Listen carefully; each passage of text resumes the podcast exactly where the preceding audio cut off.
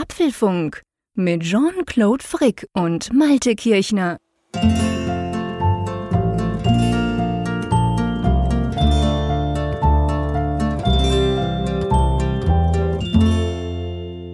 Hallo und herzlich willkommen zum Apfelfunk Ausgabe 252, 252, das ist eigentlich auch schön.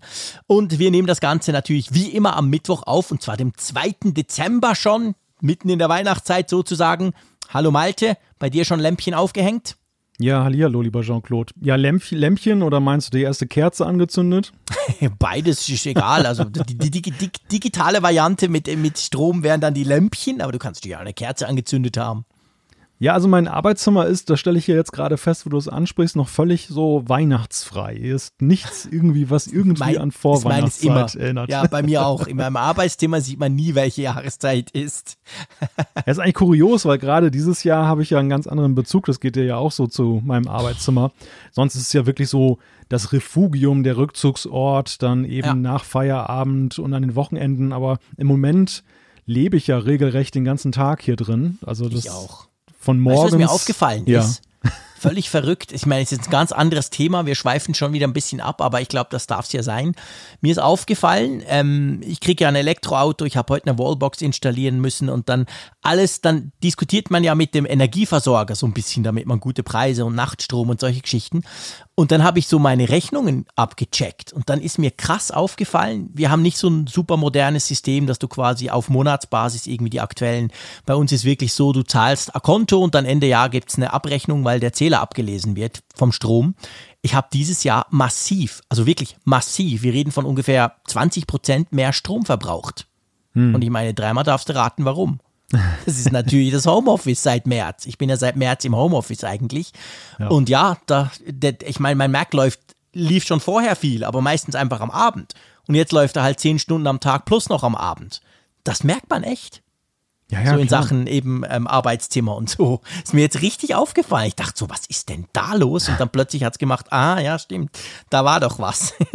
in Sachen ja, die, die mehr ins Büro gehen. Das ist witzig, die Diskussion kommt ja jetzt auch allenthalben auf. So das ganze Jahr über haben die Leute eher dazu geschwiegen. Jetzt hörst ja. du und siehst du eben diese Diskussionen, die überall geführt werden. Oh, ich habe gerade die Stromabrechnung gekriegt mhm. und Geld schon. Ähm, wie ist denn das eigentlich? Kriege ich jetzt eine Kompensation ja. und so?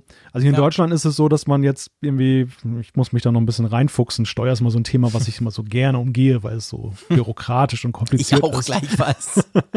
Aber auf jeden Fall habe ich jetzt gelesen, dass jetzt irgendwie so ein Freibetrag von 600 Euro jetzt neu eingeführt wurde für dieses Corona-Jahr.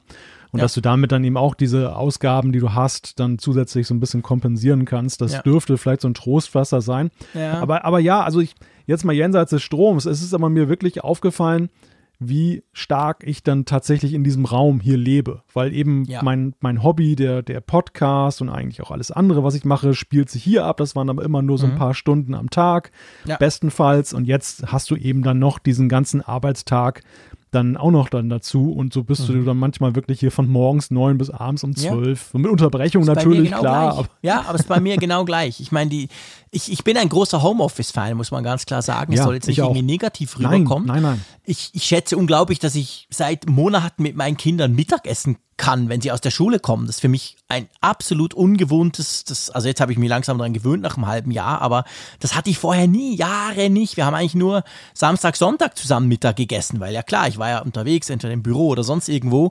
Und jetzt, das ist schon, also es hat ganz viele tolle Sachen, aber ich, ich, ich bin ganz bei dir, ich gebe dir recht. Also dieses früher früher, das tönt so blöd, aber ja, in der Vor-Corona-Zeit, vor der damals, genau, da war es halt wirklich genau wie du sagst. Also hier im Büro, klar, ich habe auch oft viel zu Hause gearbeitet oder am Abend gearbeitet für die Arbeit, aber sonst war es grundsätzlich Podcast und alles, was mir Spaß macht so.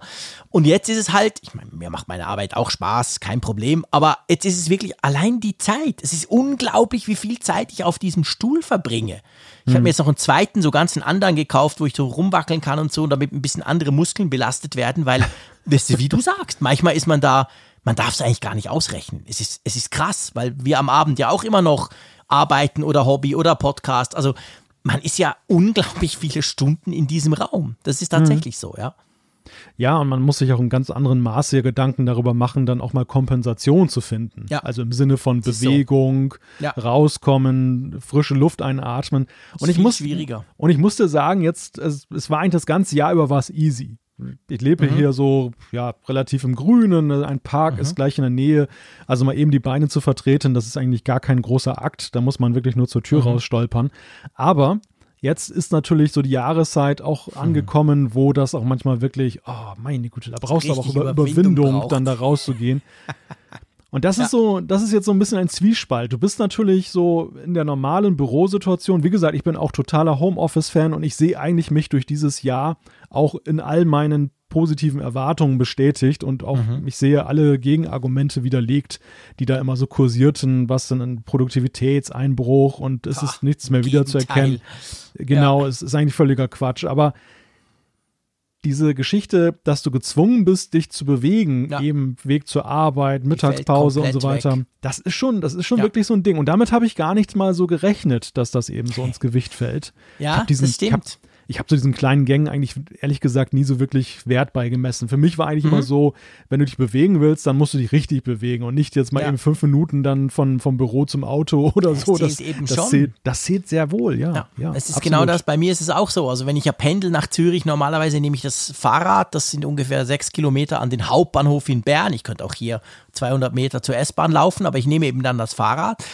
Aber selbst wenn es der dichteste Winter ist und saukalt, wo ich dann das Fahrrad nicht nehme für diese Strecke, selbst dann laufe ich zum Bahnhof, wie gesagt, ungefähr 500 Meter. Ich bin sonst unterwegs, ich, ich wechsle die Züge. Also selbst wenn ich eine faule Nuss bin, bewege ich mich ein bisschen, bis ich überhaupt im Büro in Zürich bin oder, oder halt mal unterwegs irgendwo. Und das ist, das muss man jetzt natürlich aktiv tun, weil man sonst, wenn man nicht aufpasst, und das ist mir auch schon passiert, sitzt man da irgendwie zwölf Stunden hier und hat sich praktisch überhaupt nicht bewegt, außer vom obersten Stock mal runter in die Küche zu, zu latschen. Ähm, und das ist ein Problem. Und das stimmt, es war im Sommer nie ein Problem und auch im Frühling nicht, als wir dann wieder raus durften. Ich habe dann oft am, am, über Mittag so eine kleine Fahrradtour gemacht oder so. Aber jetzt, seit es so kalt ist, und ich, ihr wisst ja, ich habe nicht gern kalt und Räumer und äh, überhaupt, also Kälte, das mag ich gar nicht da muss ich mich unglaublich überwinden und gebe zu, manchmal mache ich es dann nicht. Und das ist nicht gut. Ja. Aber gut, dass es den Apfelfunk gibt, denn äh, durch unsere Mega-Live-Sendung bin ich natürlich perfekt im Training, wenn es darum geht, längere Strecken an einem Platz vom Computer zu sitzen. ja, das ist definitiv so. Da hast du recht. Das konnten wir ja schon immer gut. Wir haben schon immer geschafft, auch lange Podcasts quasi durchzustehen, weil wir ja nie, nie was schneiden. Das wisst ihr ja, liebe Hörerinnen und Hörer. Bei uns ist ja egal, wie lang die Sendung geht, aber sie ist immer dahingehend live, dass wir am Anfang mal beide einen Knopf drücken und am Ende wieder einen Knopf drücken und das dazwischen ist eben direkt aufgenommen. Und drum ist es auch so lang, wie es eben dauert, gell? Das ist ja bei uns eigentlich ja. immer so. Ja, ja du, ähm, wollen wir mal zu den Themen kommen? Genau, denn da gibt es einige interessante Themen, glaube ich, und die verdienen unsere Beachtung. Also reden wir über die Themen. Das erste Thema ist ein Test. Wir haben das iPhone 12 Pro Max auf Herz und Nieren geprüft. Genau. Dann ganz neu gestern am Abend rausgekommen, die besten Apples App Store Charts 2020. Da müssen wir unbedingt drüber sprechen. Dann sprechen wir über das Thema iOS-Apps auf dem Mac. So ein schönes Randthema dieser ganzen M1-Geschichte, mhm. das aber fast ein wenig so, naja, ich sag mal, in dem Schatten steht der großen Prozessorgeschichte. Ja. Und die Frage, wer braucht denn das jetzt eigentlich? Genau, das müssen wir unbedingt besprechen. Dann haben wir mal wieder die Apfelstücke, wo wir uns vier Themen rausgepickt haben, ähm, die wir zusammen besprechen, sozusagen in den Apfelstücken. Und dann Umfrage der Woche, Feedback, das dürfte locker wieder für Feedback reichen. Also eigentlich alles gut. Ja, lass uns anfangen mit dem mir liebsten iPhone. Und damit schlage ich den Vlog gleich am Anfang ein. Ich ja. glaube, Leute, die uns mehr als dreimal, drei Folgen gehört haben, die wissen, dass ich gerne große Smartphones mag. Darum kommen Nein. zum Test. Nein, echt?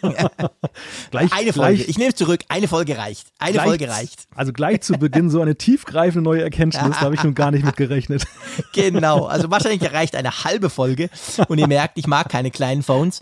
Und drum ist natürlich das das iPhone 12 Pro Max, das ist jetzt unser großer Test und ähm, ja, es ist einfach mein Telefon. Und weißt du, das Schöne ist, das muss ich ja, das muss ich jetzt wirklich, ich muss jetzt trotzdem mal Hand ausfahren zum Schulterklopfen, meine Güte. Das Schöne ist in diesem Jahr, ich meine, ich lästere seit Jahrzehnten über kleine Smartphones, klar, okay? Aber wenn ich ganz ehrlich bin, ist es ja so, ich habe ja die kleinen schon extrem lange nicht mehr genutzt. Ich habe ja seit dem iPhone 6 habe ich immer das größtmögliche genommen. Zack. Hm. Und dann war ich damit unterwegs und habe trotzdem über das iPhone SE gelästert. Wie kann man nur so einen kleinen Mist brauchen? Inzwischen, jetzt in diesem Jahr, kann ich ja immerhin behaupten, ich habe eine ganze Woche lang das iPhone 12 Mini nutzen müssen, dürfen. Und drum habe ich natürlich einen gewissen Vergleich, wobei das auch fies ist. Keine Angst, wir vergleichen jetzt natürlich nicht das iPhone 12 Pro Max mit dem iPhone 12 Mini, aber ich meine nur, dadurch wusste ich tatsächlich das iPhone 12 Pro Max dann gleich nochmal eine ganze Ecke mehr zu schätzen, als wenn ich jetzt einfach vom 11 Pro Max aufs 12 Pro Max gewechselt wäre.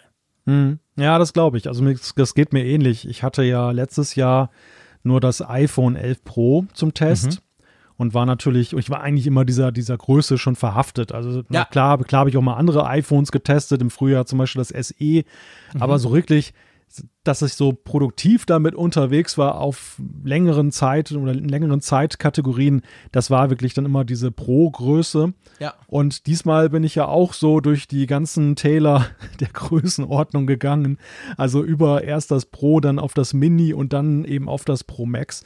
Und ich habe mhm. auch festgestellt, das schärft das Bewusstsein dafür, ja, wie unterschiedlich eben ein ziemlich technisch ähnliches Produkt wahrgenommen werden kann oder Schon, sich im gell? Gebrauch darstellt.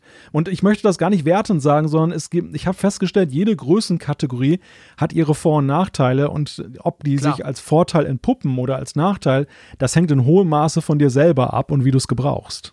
Absolut. Also das muss man, das kann man ganz klar sagen iPhone 12 Mini, iPhone 12, iPhone 12 Pro und iPhone 12 Pro Max, also die vier, die wir dieses Jahr ja haben, die sind alle für ihre Zielgruppe super. Umgekehrt, wenn du blöd gesagt das Falsche erwischt, kann das nicht, kann, kannst du so ein tolles Telefon nicht so toll finden, sagen wir es mal so. Ja. Aber es hat jede so, so ihre Gruppe, glaube ich, inzwischen. Natürlich, wir haben es ja diskutiert beim 12er und beim 12 Pro, da kann man durchaus diskutieren, das haben wir ja vor Wochen schon gemacht. Wo sind denn da überhaupt die großen Unterschiede?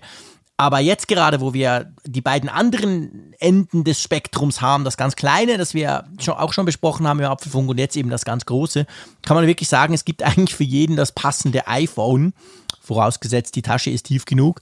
Und dann passt das schon. Lass uns anfangen bei der Größe, weil ich finde ich find etwas wichtig, möchtest du anfängst.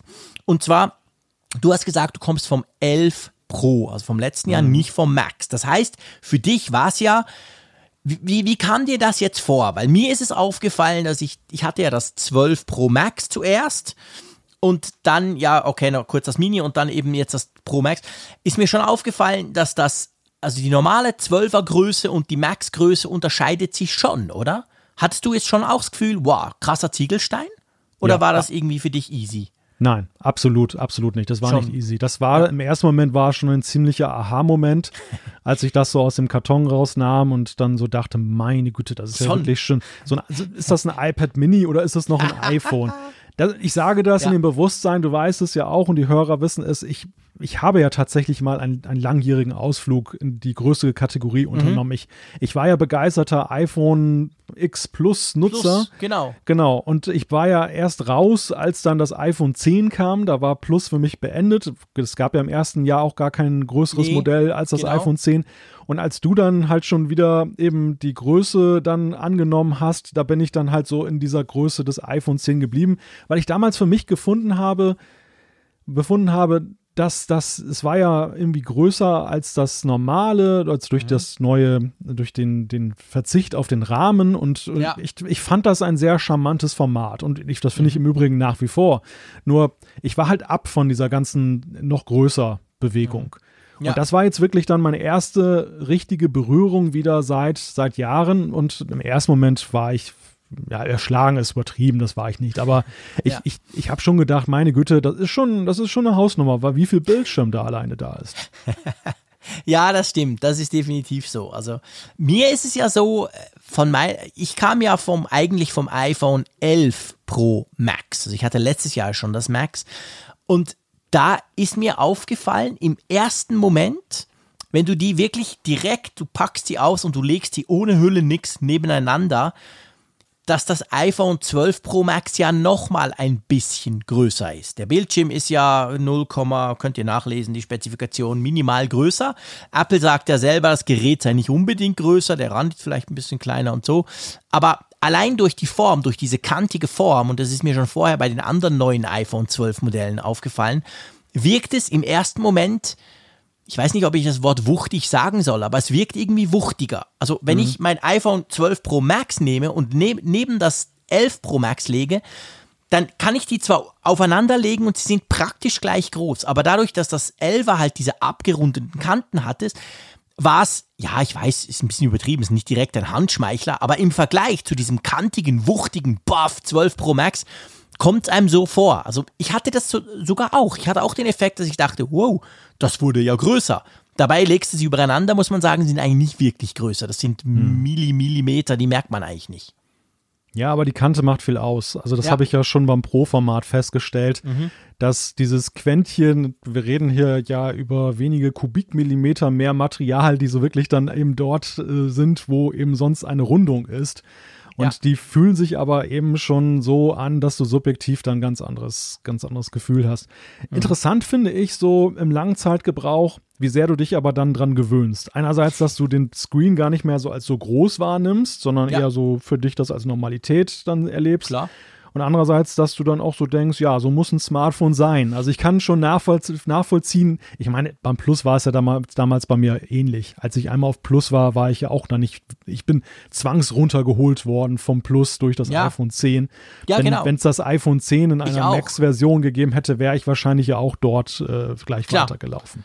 Also ich, ich bin wirklich je länger, je mehr überzeugt, ihr dürft mir wieder gerne böse Mails schreiben, ihr dürft mir auch liebe Mails schreiben. Ich bin überzeugt, wenn du mal, wenn du dich mal darauf einlässt, auf diese Größe, allein der größere Bildschirm wird, da gehst du eigentlich nicht mehr zurück. Außer du hast wirklich ein Größenproblem, dass du sagst, ja, meine Hand ist viel zu klein, das geht irgendwie nicht. Hey, selbst meine Frau, und die ist für mich der absolute Benchmark, weil sie sich absolut null, nada, nix für Technik interessiert.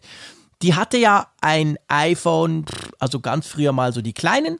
Und dann habe ich ihren iPhone 10S, die kam, glaube ich, vom iPhone 6. Und dann hat sie den Sprung gemacht aufs iPhone 10S. Also ihr seht, da ist viel dazwischen gewesen und ich habe es immer wieder probiert, aber es war ihr einfach wurscht.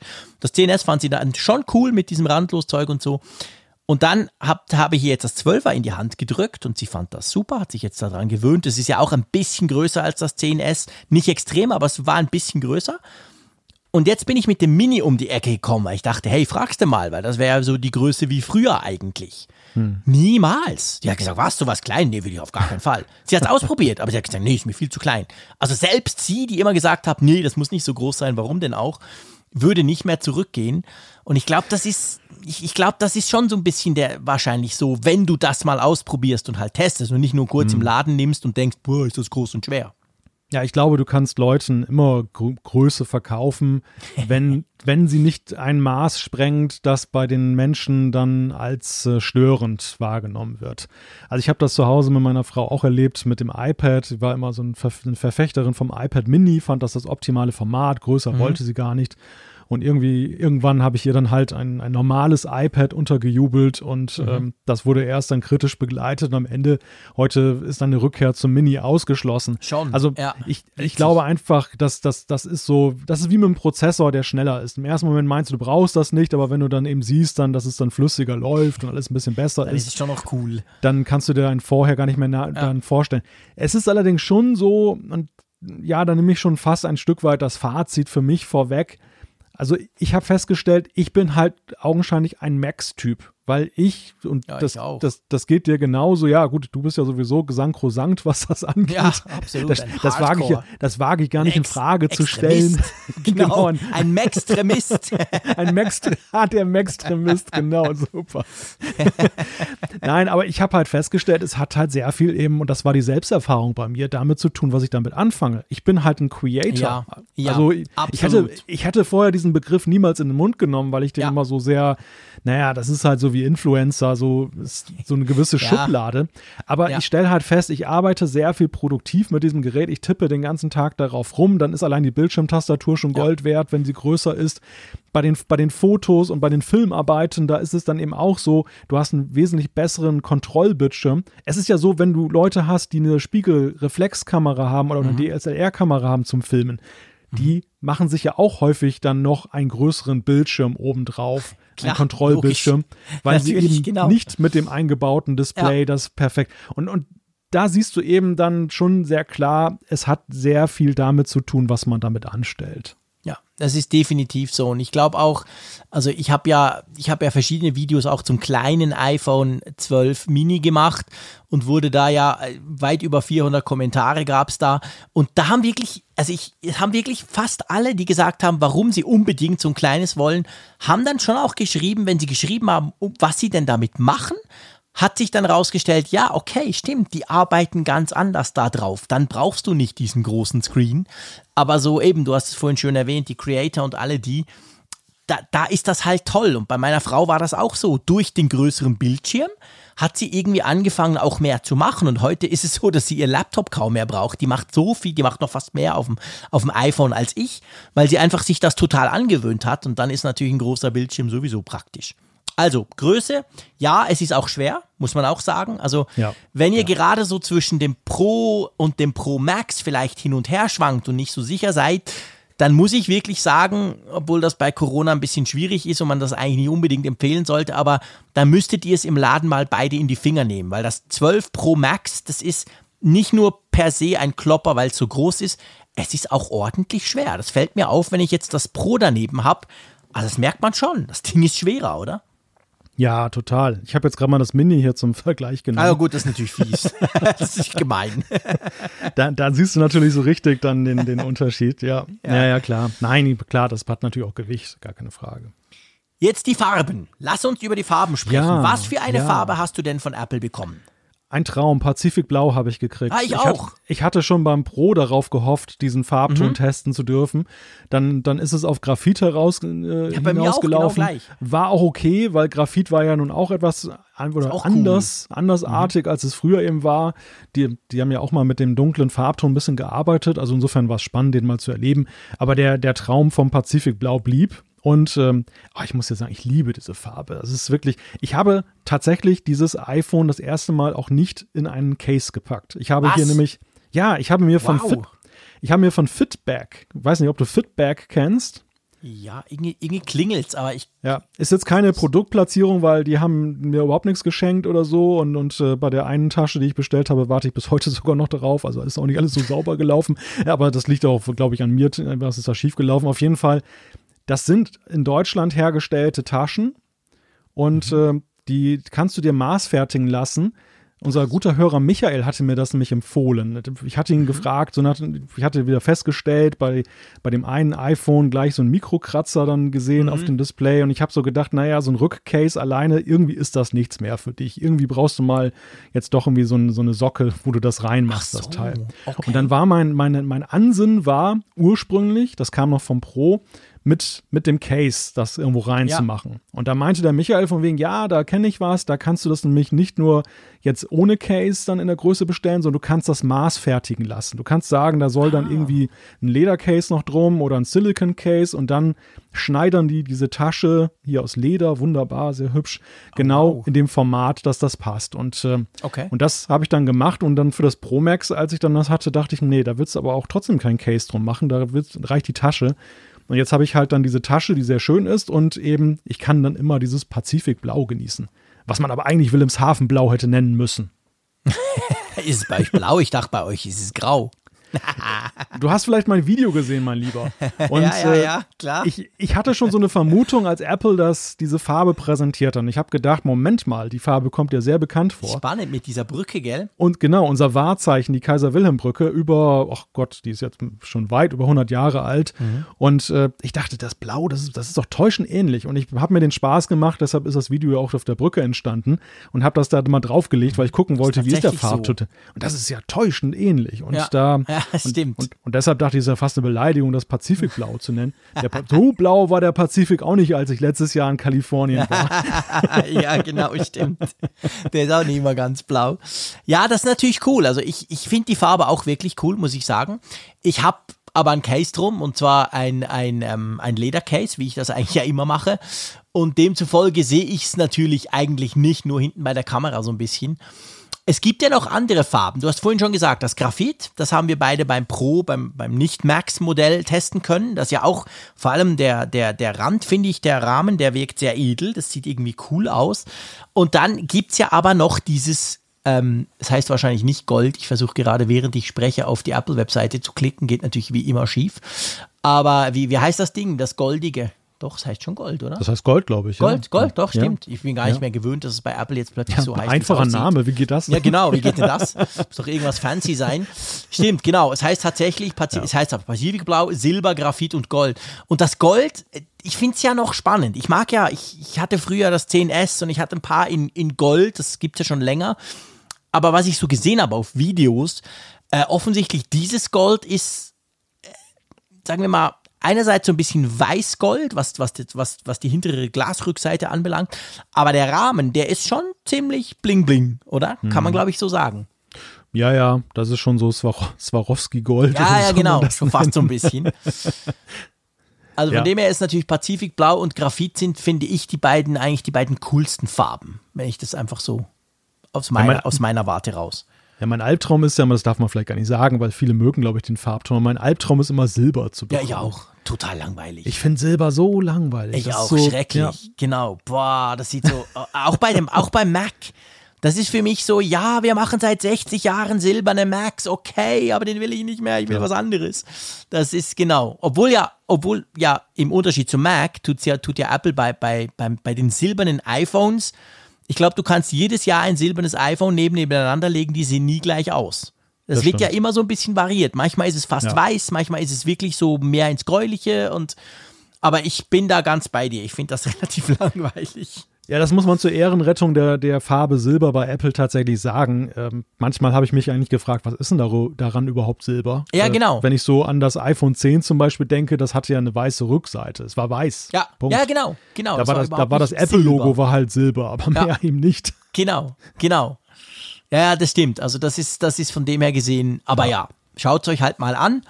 Es sind auf jeden Fall grundsätzlich coole Farben und man merkt halt schon, es ist so ein bisschen die Edel-Variante. Also beim iPhone 12 haben wir auch, da haben wir natürlich noch ein bisschen verrücktere Farben, sage ich mal. Aber ähm, bei den, bei den Pro-Modellen sind sie halt so ein bisschen ins, ja, ich, ich meine das gar nicht negativ, sondern so, es sieht halt sehr, sehr wertig aus, sagen wir es mal so, oder? Ja, ja, mehr als bei, bei der Elfer-Reihe ja. siehst du halt ganz klar, weil funktional sich die Pro-Reihe nicht mehr so weit entfernt hat von der Consumer-Reihe, mhm.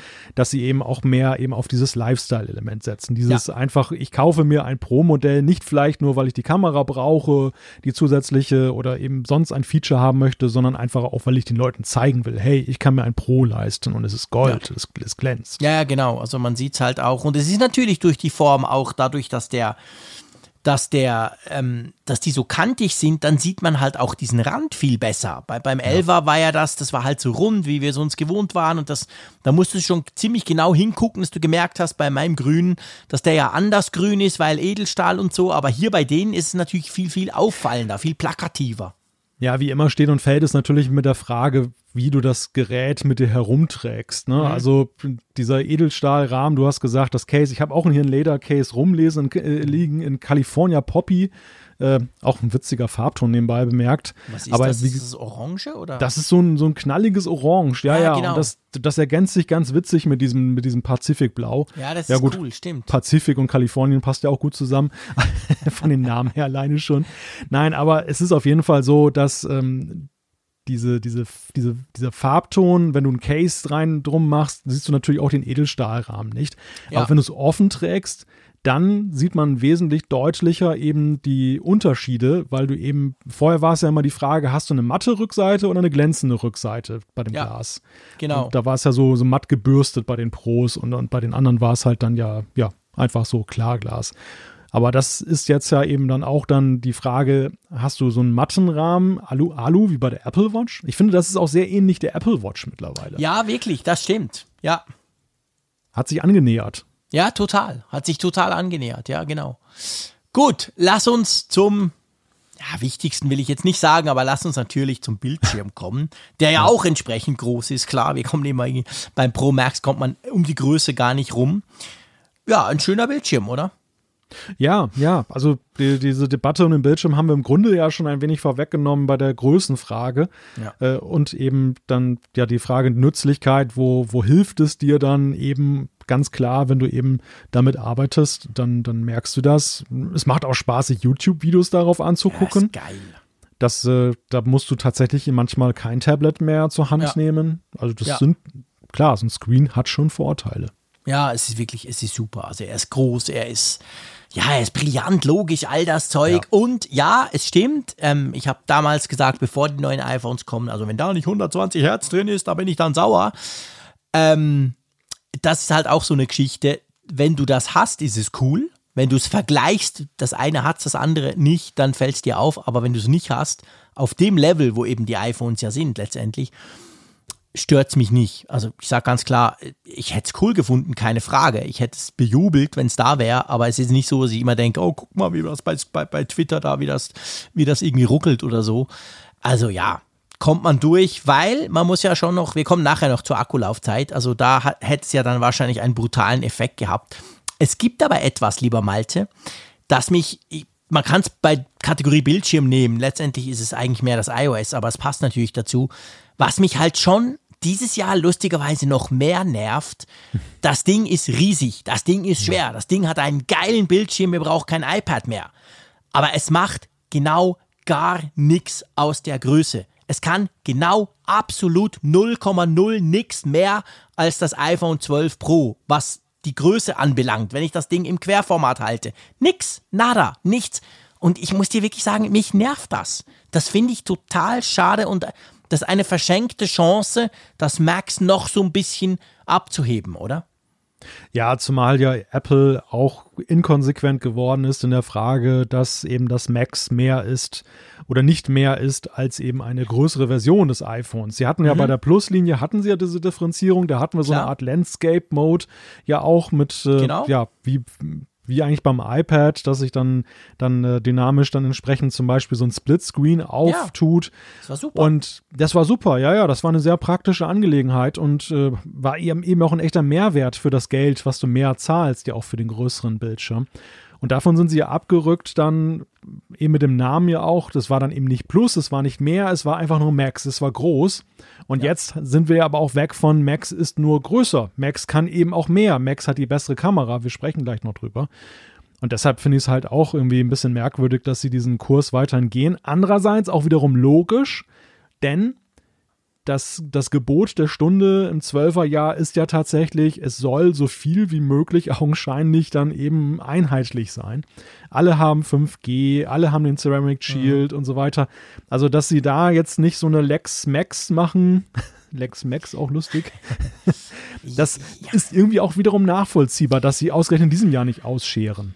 Ja, wobei, ja, man, man kann es so sehen. Okay, du, wenn du 5G als Beispiel nimmst, dann ist das ein schönes Beispiel, dass eben alles möglichst gleich sein soll, an der, was die Funktionalität anbelangt. Andererseits muss man sagen, wir kommen nachher bei der Kamera dazu, da ist es eben nicht so. Und da ist es jetzt zum ersten Mal überhaupt seit längerer Zeit, gibt es da so quasi einen Switch. Ob der was bringt oder nicht, erklären wir euch dann nachher gleich. Aber ja. Also hätte es genauso gut sein können, dass man sagt, okay, dieses Jahr heißt das Max zwar immer noch Max und nicht Plus wie früher, aber es kann mehr, es hat ein paar Dinge, die halt die anderen nicht haben. Und ich wäre jetzt nicht traurig gewesen, wenn sie aus dem Bildschirm was geben, weil es ist halt schon, je größer die Dinger werden, und es wurde ja noch mal ein bisschen größer gegenüber dem Elver, desto mehr fragst du dich halt schon, hey, aber Freunde, ähm, how about Multitasking, how about Splitscreen? Ja, es gibt halt so ein paar Dinge, es ist ja schon fast ein halbes iPad. Warum zum Geier bauen sie diese Features nicht einfach ein? Mich nervt das, Jahr für Jahr. Na, ich glaube, dass, dass Apple, wenn sie es täten, gut beraten wären, allerdings dann möglichst das nur in Systemfunktionen ja, zum Beispiel, einzubauen. Denn das Problem ist, dass Entwickler wirst du, glaube ich, schwer dafür begeistern können, jetzt zum Beispiel noch ein extra, extra Splitscreen für ein Modell von ja, Vieren da zu bauen. Problem. Das, das machen die nicht. Das ist wie mit der Touchbar. Das ist dann halt so ein Totding. Und deshalb gehen sie diese Peinlichkeit gar nicht erst ein und lassen das sein. Aber es gibt ja eben mannigfaltige Möglichkeiten, wie man auf Systemebene, angefangen vom Keyboard, was weiß ich, also irgendwelche Ideen, wo du einfach sagst, Picture in Picture, ähm, so eine Art, äh, wie du sagtest, Multitasking-Modus in anderer, in anderer Form, dass man dann da irgendwie ich was machen kann. Da fängt es ja schon an. Ja, ich, ich, ich meine, ich, ich, ich tue ja meine, meine, meine, meine, meine Expectations auf Englisch, also quasi das, was ich erwarte, schraube ich ja seit Jahren schon zurück, was das anbelangt. Aber nimm mal ein iPhone 12 Pro Max, nimm irgendwas, wo die Tastatur braucht und tu es dann ins Querformat. Ey, das ist fucking peinlich. Das sieht ungefähr so dämlich aus wie beim 16 Zoll MacBook Pro, wo die Tastatur ja auch nicht größer ist als beim, beim, beim, beim 13 Zoll MacBook Air und du hast riesen Rand drumrum. Also zumindest die Tastatur kann es doch nicht so schwierig sein. Das sieht so wenn, dämlich aus, wenn ich das mache. Wenn sie wenigstens die Tastatur, also sie ist ja, sie ist ja mittig zentriert, links und rechts ja, hast du Platz. Äh, wenn, so wenn, wenn, wenn sie wenigstens die Tastatur mal nach links oder rechts rücken würden, hätte man noch Platz für Notizen, dann könnte man ja irgendwie mit dem Finger ja, da Beispiel, was so hinskribbeln. Genau, kann man dort irgendwas hin. Ja, genau. Ja, zum Beispiel könnte man ja irgendwas zu, zum Scribbeln dort oder egal was, aber es sieht einfach komisch aus. Ich will das jetzt ja. nicht größer machen, als es ist, bitte nicht falsch verstehen. Wir sind beim Test vom iPhone 12 Pro Max und, und das ist nicht schlimm, weil das war seit Jahren nicht mehr so, aber es ist mir lustigerweise bei diesem Gerät, sei es, weil es vielleicht in Anführungszeichen ein bisschen klobiger ist, aber ist mir das wieder aufgefallen, dass ich dachte, ja, hey, aber pff, mach doch mal was. Egal, lass uns das zur Seite schieben und lass uns zum wichtigen Thema kommen. Akkulaufzeit. Ist ja lustig. Ich bin ja der Akku-Fanatiker, absolut. Auch da bin Echt? ich der max -Trimist. Nächste große Erkenntnis. Na, komisch, gell? Aber, und jetzt wird es doch neu, und das schließt den Kreis zum Anfang, was wir besprochen haben in unserem kleinen Prolog. Wegen dem Homeoffice weil ich nicht mehr Zug fahre, weil ich nirgends mehr hinreise, weil ich eigentlich ja. nur noch zu Hause bin. Ich telefoniere zwar genau gleich viel wie früher, aber ganz ehrlich, das Akkuthema hat sich ja komplett erledigt. Ist mir eigentlich völlig wurscht, ob der Akku drin hat oder nicht, weil ich kann ihn jederzeit einstecken. Es ist, ich komme nie mehr dazu, dass ich im Zug sitze und denke, wow, nur noch 10%, ich muss irgendwas machen. Also, äh, das ist gar nicht so einfach, Akkulaufzeittests zu machen in diesem Jahr, wo du kaum mehr rauskommst. Die ja, Vergleichbarkeit fehlt sagen wir mal so, Apple kann sich diesmal ganz gemütlich Zeit lassen mit der Herausgabe eines Smart Battery Packs für die neuen ja, Geräte. Definitiv. Brauche ich erst wieder, wenn ich mal wieder in den Flieger steigen darf. Vorher ja. ist mir das völlig wurscht. Ja, tatsächlich. Ja, ja, ich denke auch. Also momentan ist es schwer, Geräte zu verkaufen mit der Werbeaussage besonders viel Akku. Natürlich gibt es immer noch die Nutzer, die das brauchen, die das wertschätzen, aber sie sind, glaube ich, in einer ganz anderen Verhältnis zurzeit da, ja. als eben unter Normalbedingungen. Das, das sehe ich auch so, ja. ja. Ja, und das muss man wirklich so, so einfach an den gleich mal hinstellen. Also was mir natürlich aufgefallen ist, ich bin ja jetzt in den letzten Wochen, ich bin ja quasi vom, vom iPhone 11 Pro Max zuerst mal aufs 12 Pro geswitcht. Ich will jetzt nicht mhm. sagen zurückgegangen. Da ist mir aufgefallen, dass das 12 Pro krass weniger Akkulaufzeit hat als das 11 Pro Max. Das ist mir wirklich aufgefallen. Das war wirklich am Nachmittag tot mit meiner Nutzung, selbst zu Hause. Ähm, und dann, okay, kurz übers Mini gegangen, das überspringen wir. Und dann jetzt wieder zum 12 Pro Max. Ich, man liest ja allenthalben, dass das 12 Pro Max wohl nicht ganz die gleiche Akkulaufzeit erreichen soll wie das 11 Pro Max. Und das 11 Pro Max war ja, das war ja nicht nur innerhalb vom Apple-Line-Up ein Quantensprung damals, also letztes Jahr damals, kommt wie im Mittelalter, aber, ähm, sondern das war ja generell auch eines der Handys in allen Akkutests, die am besten abgeschnitten haben, inklusive Android und alles. Und ich muss dir ich muss dir sagen, diesen Unterschied stelle ich im Moment nicht fest, aber es mag daran liegen, dass ich es wie nicht richtig testen kann. Also beim das ja. iPhone 12 Pro Max hält bei mir auch problemlos. Also ich habe jetzt nicht das Gefühl, das hätte weniger Akku als das 11 Pro Max, was man aber allenthalben lesen konnte. Ja, das, das Schwierige bei Tests ist ja immer, dass es gibt die natürlichen Tests, sage ich mal, so mhm. wie dein Alltag, wo du dann genau. weißt, ähm, ich mache den Akku leer bis zum Abend und ja. wie, wie schlägt sich denn das, das neue Gerät im Vergleich bei relativ ähnlichen Bedingungen. Jetzt momentan haben wir ja zumindest wir haben Sonderbedingungen. Wir, wir müssen, um diese Tests zu machen, eigentlich so künstlich solche Verhältnisse ja. herstellen. Wir müssen, ja, genau. wir müssen wirklich wie bekloppt irgendwelche Apps benutzen und, und Use Cases entwickeln, die wir sonst gar nicht haben, um eben zu sehen, dann im Vergleich, das Gerät X äh, schafft es in der Zeit und das Gerät Y in der Zeit. Ja. Und das das Dilemma bei solchen Tests ist halt immer, dass sie so gewissenhaft und so gut durchdacht man sie macht, natürlich sie immer dann doch ein wenig dann nicht die Realität darstellen, ja. sondern eben künstlich sind. Ja. Das, das gleiche hast du, die gleiche Herausforderung ist übrigens auch bei der Kamera dass in, in kürzester mhm. Zeit eine Kamera zu testen, die jetzt besonders jetzt gerade in besonderen Lichtsituationen brilliert, ja. Klar, du kannst diese Situation künstlich herbeiführen, aber mal ganz ehrlich, die besten Fotos übers Jahr machst du doch eben dann eben nicht immer geplant, sondern sie ergeben Klar, sich einfach. Du hast, den, du hast den genialen Sonnenuntergang gerade, den du fotografierst ja. und so. Und wenn du ihn nicht hast und es ist dann 14 Tage, was im November auch mal vorkommt, Regen, ja, was dann? dann? Ja, es ist so. dann, musst, dann musst du irgendwas so. anderes machen. Also das, das ergänzend zu dem, was du gerade gesagt hast mit, ähm, es ist halt dann jetzt schwierig. Grundsätzlich muss ich allerdings sagen, du siehst natürlich schon jetzt gegenüber dem Pro und erst recht dem Mini einen, einen drastischen ja. Zugewinn an Akkulaufzeit. Ja, logisch. Was, was natürlich nicht überrascht, aber er ist schon signifikant. Na, er ist signifikant, eff effektiv. Also das allein und wirklich Corona hin oder her, das allein wäre natürlich der Grund, warum ich immer zum Pro Max greifen würde, weil die Akkulaufzeit ja. ist wirklich massiv besser. Und das, das hilft halt letztendlich, weil was, was mir schon auffällt, also wir haben jetzt viel über Homeoffice gesprochen und so, was mir natürlich schon auffällt, dass ich das, das, das, das iPhone trotzdem extrem viel brauche. Also ich habe unglaublich mhm. lange Screen-on-Times oder, oder Zeiten, die ich das nutze, weil ich mich manchmal dabei ertappe, dass ich mich ins Wohnzimmer setze, wenn ich doch mal eine Luftveränderung brauche. Ja, dann mache ich halt mein Zeug auf dem iPhone. Das geht relativ problemlos bei vielen Dingen. Dadurch ist mein iPhone quasi fast immer ständig an. Das schon. Von dem her kann man so ein bisschen abschätzen. Aber nee, die Akkulaufzeit ist toll. Ja, es, es geht halt nicht immer nur um irgendwelche Benchmarks, es geht halt auch ja. oft um das Lebensgefühl. Und Absolut. Ich, ich, stelle bei mir einfach fest, und das ist der Unterschied zu, zwischen zu den anderen beiden iPhones, als ich sie im Gebrauch hatte, dass ich mir gar keinen Gedanken gar keine Gedanken mehr über den Akku mache. Er ist nee. einfach. Ja, genau. Ich lade es nachts und den ganzen Tag über gucke ich gar nicht auf die Akkuanzeige. Und das ist ein ganz ja. merkwürdiges Lebensgefühl, weil ansonsten habe ich schon durchaus immer mal drauf geguckt und habe dann mhm. so festgestellt, so abends, ja, also im Gegensatz zu dir bin ich ja nun recht sparsam mit Akku. Mhm und äh, hatte nie so Probleme, aber ich habe schon festgestellt, dass der Balken, dass da viel schwarz war und wenig weiß dann eben in diesem ausgefüllten Feld und dass es dann eben dann irgendwann mal Zeit wird, das aufzuladen. Und das ja. Gefühl habe ich jetzt bei dem Pro Max überhaupt nicht. Das ja. ist immer noch weit über die Hälfte gefüllt jetzt hier und ja. Ja, top. Genau, das ist definitiv so. Also es ist wirklich, das ist wirklich ganz, ganz klasse cool. Man kann es ja auch mit MagSafe aufladen. Am MagSafe finde ich nach wie vor das Beste, diese geile Ladeanimation. Ich liebe es. Jedes Mal in der Nacht, wenn ich es drauflege, gucke ich, dass das iPhone wirklich aus ist und nicht mit dem Bildschirm an, weil dann kommt sie ja nicht. Und dann lege ich es drauf, dann klackert so schön und dann kommt dieser lustige Ring. Ich finde das großartig. Also das allein ist der Grund, warum ich MagSafe kaufen würde wahrscheinlich. Ich finde diese Max Animation super. Wobei MagSafe, also wenn du das jetzt, wenn du jetzt irgendwie mit einer weiteren Person in einem Schlafzimmer bist und äh, mhm. äh, du gehst spät zu Bett, mhm. dann ist es empfehlenswert, eine Hülle hinten drum zu machen um das Gerät. Hab ich sowieso. Weil das Leder ja, laut, und das Silicon dämpft ja ein bisschen. Mhm. Ich habe ja nun kein Case drum. Ja, da ist dann das, laut, das harte Glas. Oh, meine Güte, das, das, das dann, das, ja. das knallt richtig. So, Stimmt. Im ersten, Im ersten Moment, also ich lasse es mal so ganz langsam runter und dann bis es eigentlich nicht klackt. aber dann, dann auf einmal sind die Anziehungskräfte riesig und dann ist so richtig brachial. Also das ist ja. schon, ja. Ja, das stimmt. Das, das ist wahr. Ich, ich aber lustig. Bei, aber bei lustig. mir quasi außerhalb des Schlafzimmers. Wir haben so ein Sideboard bevor, vor dem Schlafzimmer und dort laden wir unsere Handys, weil ich brauche das nicht bei mir quasi neben dem Bett.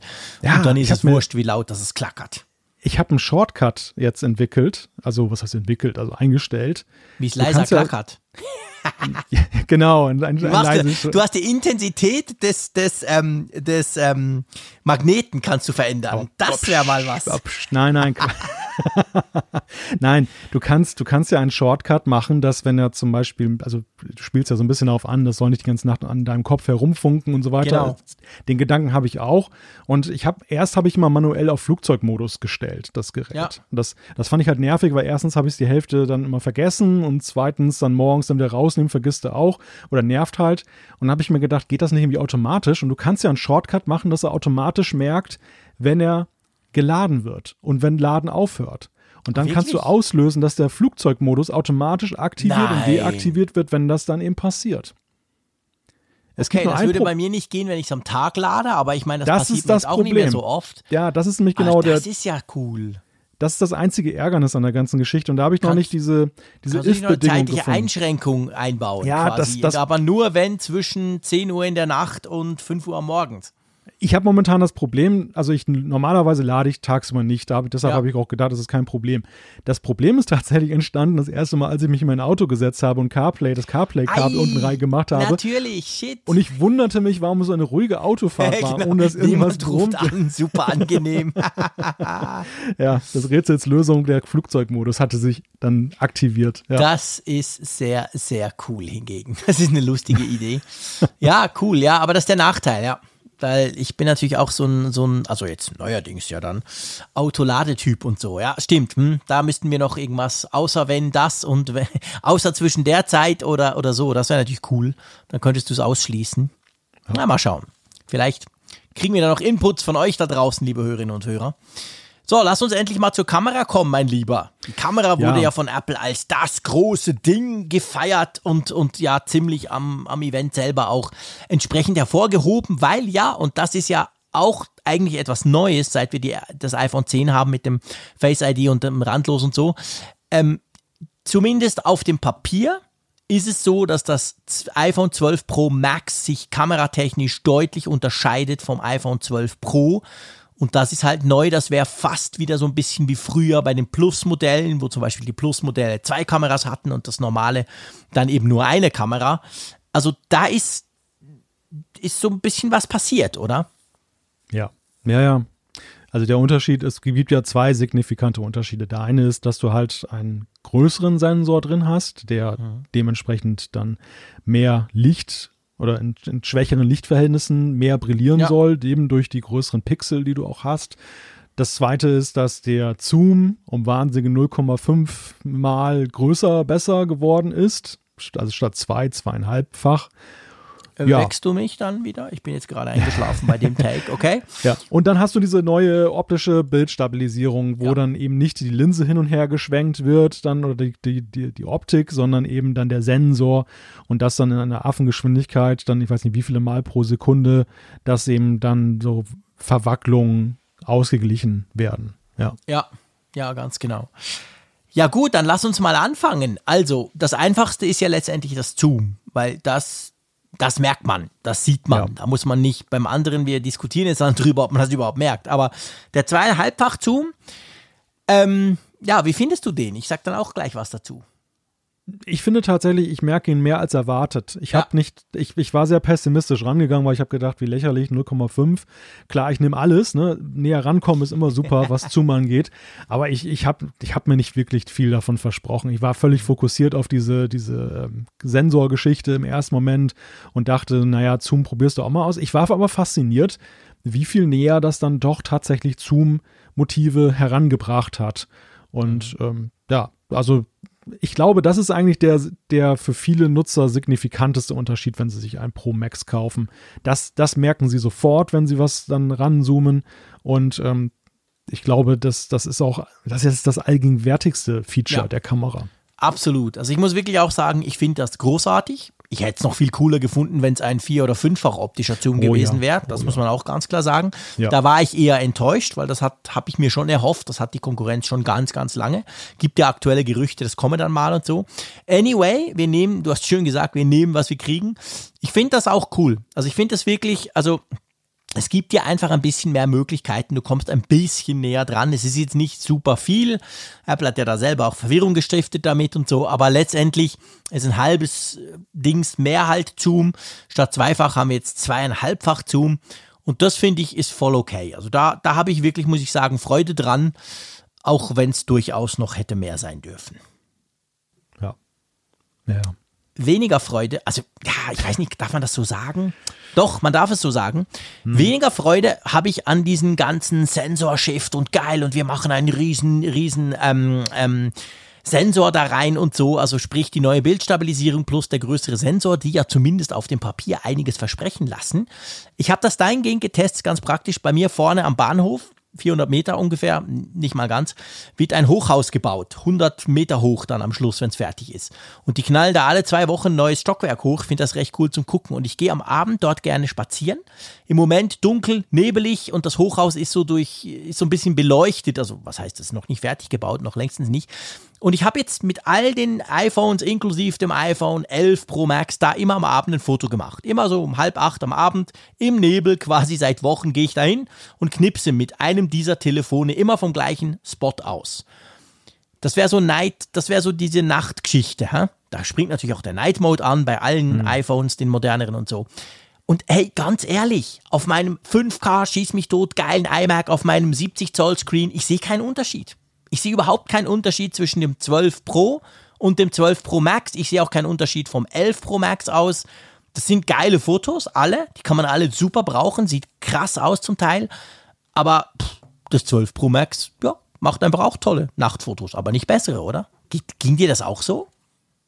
Ja, ich stelle halt fest, dass diese, diese, erstmal, dass diese Funktion oder diese Zusatzfunktion beim Pro Max, was jetzt diese Lichtempfindlichkeit angeht, den Sensor, dass das extrem polarisiert. Also es ist interessant, wie mhm. in, in der, im, im, Empfinden da die Meinungen völlig auseinandergehen. Ja, komisch. Es gibt eben eine sehr markante Fraktion, der du ja auch wahrscheinlich auch angehörst, äh, die eben sagen, ich merke da eigentlich so gut wie gar nichts. Mhm. Und es gibt einige, die das ja über den Klee loben und sagen, hey, ja, genau. cool und Wahnsinn und ich, das ist ja ein ganz neues Erlebnis, die Kamera ist nicht wiederzuerkennen ich befinde mich irgendwo so als Wanderer zwischen den Welten. Also ich glaube, mein, mein, meine Frage war schon, fühlt, muss man sich als Pro-Nutzer schle schlecht fühlen, weil man jetzt nicht mehr mit auf Augenhöhe ist mit der Pro Max Kamera, weil man jetzt nicht mehr die beste mhm. Kamera hat im Pro. Und da kann ich schon, möchte ich schon mit Fug und Recht behaupten, ähm, nein, man muss dieses, diesen Bauchschmerz nicht haben. Beim Zoom schon. Beim Zoom ist es ein bisschen ja. schade, dass man den beim Pro nicht hat. Der fehlt. Aber bei, den, bei diesen Fokus-Pixels und dem größeren Sensor und auch der Bildstabilisierung, ich, ich, halte es für so ein für den normalen Nutzer exotisches Szenario, dass man da überhaupt Unterschiede sieht, mhm. dass ähm, man sich dessen nicht grämen muss, ein Pro ja. gekauft zu haben von dem Nutzen her oder wie ich mir das erkläre, dass trotzdem einige so davon schwärmen, ich sehe das ein wenig so wie bei den Spiegelreflexkameras, das, wo du ja auch dann so wahnsinnige Feature-Beschreibung hast und ich so als Laie und als Automatiknutzer habe am Ende des Tages auch mal irgendwie festgestellt, dass ich so 80 Prozent des Zeugs gar nicht brauchte oder gar nicht wusste, weil, wie das überhaupt geht oder, oder mhm. was das bringt. Und ähm, wer so eine Kamera allerdings ja stark manuell nutzt, ich glaube auch mit dieser Pro-RAW-Geschichte, die Apple jetzt da ja. einführt, ich glaube schon, dass das einen Unterschied macht. Und wenn du so Leute liest, wie zum Beispiel der Sebastian de Viff von ähm, Halide, dieser, dieser mhm. Foto-App, die es gibt, der hat ja sehr gut in einem sehr langen Blogpost dargelegt, ja. eben warum das eine Hammerkamera ist aus seiner Sicht. Aber ich musste halt für mich feststellen, ja, nice to have, ne? Aber nicht jetzt irgendwie so, dass man deshalb sagen muss, ich muss das Pro Max um jeden Preis haben, das Pro taugt an der Stelle nichts. Das ja, das ist genau der Punkt. So. Das ist ganz genau der Punkt. Also ich glaube, der Punkt ist, ich mache damit hervorragende Fotos und habe keine Ahnung vom Fotografieren. Ein Fotograf, der sich da richtig reinfuchst, so ein Zeier-Typ, der dann acht Jahre lang an allen Einstellungen dreht, der kriegt damit und natürlich im Wissen, dass da mit iOS 14.3 ja noch der RAW-Modus kommt, der kriegt, der kitzelt damit noch deutlich mehr raus als bei den Vorgängern. Klar. Aber so nutze ich halt das iPhone nicht. Ich nehme es hervor, ich gucke, ich fotografiere, gut ist. Ich verlasse mich auf die Automatik, ich erwarte, dass die gut ist. Und das war die halt vom Vorgänger auch schon. Oder vom 12 Pro. Und da, da, da das, genau das ist das, was ich meine. Also natürlich ja. wirst du damit wahrscheinlich diese Features wirst du rauskitzeln können. Halide wird da Sachen machen können, die du vorher nicht konntest. Aber das ist halt eine extrem kleine Zielgruppe. Das ist die Zielgruppe, auf die ist Apple natürlich stolz. Das sind auch die, die einen Hollywood-Film mit dem iPhone drehen, gab es ja auch schon. Mhm. Also cool. Aber für mich, und da bin ich wirklich viel mehr der absolute Normalo-Nutzer, muss ich ganz klar sagen, Freunde, der Zoom ist geil. Das, wenn ihr, wenn ihr euch das gönnen wollt, lohnt sich das, cool. Aber das andere Zeug, puh, wenn du jetzt nicht so ein Fotofreak bist, boah, das merkst du eigentlich nicht. Ja, also ich glaube schon, dass du jetzt gerade bei Night Mode Fotos eine geringere Ausschussrate hast, weil du einfach ähm, bestimmte Dinge dann doch in einer kürzeren Verschlusszeit noch gehen durch die bessere Optik. Aber du merkst es halt nicht so unbedingt, weil du, du, ja. du ja, du, du, hast eben, wenn alles gut läuft, hattest du ja auch vorher brillante Fotos und jetzt genau. hast du genau. auch brillante Fotos, aber vielleicht musst du mal ein Bild weniger löschen, weil das irgendwie dann ja, nicht ja, verwackelt klar. ist und da, weißt du, du merkst eigentlich eher, du merkst nicht, du hast nicht das Erreichen neuer Höhen so als Normalnutzer, sondern ja. du bewegst dich eigentlich auf einer Höhe, wo du dich schon vorher gesehen genau. hast und die war ziemlich hoch. Genau. Aber du hast nach unten hin halt nicht mehr die Ausreißer so oft. Ja. Du hast nicht mehr das Bild, was dann doch trotz Night Mode irgendwie nicht so gelungen war, ja. wo die Schärfe nicht so, nicht so brillant war. Und das, das ist so der Punkt. Das ist eigentlich so, so ein passiv, ein passiv auffallendes Feature. Ja, so mein, mein Eindruck gewesen. Nicht falsch verstehen, liebe Freunde da draußen. Es ist eine unglaublich gute Kamera. Aber das war sie vorher eben auch schon. Es war ja nicht so, das iPhone war so, ja, mäßig und jetzt kommt eins, was endlich gut ist. Nein, die sind halt seit Jahren schon extrem gut. Das hier legt noch mal eine kleine Schippe oben drauf aber die ist mir bisher nicht aufgefallen. Ich werde sicher irgendwann mal zu, einer, zu einem Moment kommen, wo ich sage, hey, guck, genau das und so krass noch irgendwie mit, keine Ahnung, da hat sich jetzt wahrscheinlich bezahlt gemacht, aber das sieht man ja auch nur im Direktvergleich. Man müsste dann quasi immer die zwei iPhones oder die drei iPhones dabei haben und dann abdrücken gleich und das macht man ja mhm. normalerweise nicht. Aber klar, die Nachtfotos, die ich damit gemacht habe, die sind großartig. Aber die vom 12 Pro waren es halt auch. Das ist so ein bisschen mein ja. Fazit im Moment. Ja, ich habe mir, hab mir ja die Mühe gemacht und habe ja wirklich dann mit Mini und Pro und Pro Max dann mhm. draußen nachts dann da Bilder gemacht nebeneinander. Ja, genau. Und du musst wirklich schon sehr hingucken, um da irgendwelche Feinheiten auszumachen. Mhm. Und selbst da haben mich einige Fotofreaks dann noch darauf gebracht und haben gesagt, ja, dein Rückschluss ist falsch, äh, das kann, dies und das kann dann in der Automatik plötzlich anders gelaufen sein. Und dann ähm, ist das ausschlaggebend und nicht das, was du meinst. Also mhm. es, es ist wirklich, für den Laien ist es ganz schwer auszumachen, wo da die Unterschiede liegen. Ja. Ich habe hab gestern Abend noch so ein Bild und das ist eigentlich der und das ist ja eigentlich der springende Punkt, sage ich mal, für den Käufer generell. Ähm, vor ein paar Jahren, du erinnerst dich, da, wenn du in der Nacht ein Foto gemacht hast, dann war einfach nur schwarz, als wenn du eine ja, ja, Objektivkappe drauf Absolut. hattest. Und wir, wir sehen ja seit einigen Jahren zunehmend diese Geschichte, dass der Night Mode mit der Einführung und danach immer besser wurde. Und jetzt habe ich gestern Abend mal so ein Bild gemacht hier von einem Schloss hier in der, in der Gegend, hier mhm. in Jever, wo dann, dann die Fassade beleuchtet wurde. Und das, das, das restliche Schloss war komplett dunkel. Die hatten alle Lampen ausgeschaltet, mhm. außer dieser Fassade, die beleuchtet wurde. Mhm. Und wenn du dir dieses Bild anguckst, also es ist, es ist begeisternd. Ich hatte einen Kollegen dabei, einen professionellen Fotografen, der ein Bild gemacht hat, der hat sich da abgemüht um dann eben, weil er kein Stativ ja. dabei hatte, um dann dieses Bild da auch zu machen. Und er meinte gleich schon, ja, du mit deinem Smartphone, du hast sowieso gleich wieder die besseren Bilder. Ja, genau. Und, und da hatte er auch recht. Also im ersten Moment war es dann auch wirklich krass. gleich so. Ja. ja. Nee, es ist krass. Es ist definitiv, es ist, es ist wirklich, also mein, mein Sohn und ich waren bei diesem Hochhaus, gerade vorgestern, und er hat ein iPhone SE aus 2020, also das aktuelle. Und ich meine, es ist genau der Punkt. Der fotografiert dieses Hochhaus, du siehst nix, null, nada, einfach schwarz. Und mit Einbildung ist es oben links ein bisschen heller schwarz und sonst nichts.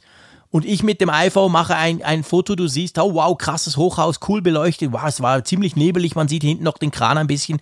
Das ist schon unglaublich eigentlich, ja, das muss man wirklich so sagen. Gut, also Kamera ist, oh, ist super, haben wir Freude dran, keine Frage. Ähm, generelles Fazit, was hältst du von dem Teil? Du gibst es nicht mehr her. Ja, ich bin versaut. Ich bin versaut. Das, ähm, ich, das sowieso, ja, ich, Malte. Sorry, das war, das musste gerade, es hat gerade so schön gepasst. Was soll das denn bitte schön heißen? Nein, nicht. Das wollen wir jetzt nicht vertiefen. Achso, das was für unsere Jahresendausgabe dann. Ja, ja genau. Uh, genau, Apfelfunk am Höhe am 1. Januar. Nein, aber ich, ich, ich stelle schon fest, ich, ich werde wahrscheinlich tüchtig Schwierigkeiten haben, ähm, irgendwann, wenn, wenn es denn dann so sein sollte, von dieser Größe wieder runterzukommen. Ja. Also ich, ich mag dieses Format wirklich extrem gerne, aber ich sehe eben auch, dass es nicht für jedermann das richtige Format ist.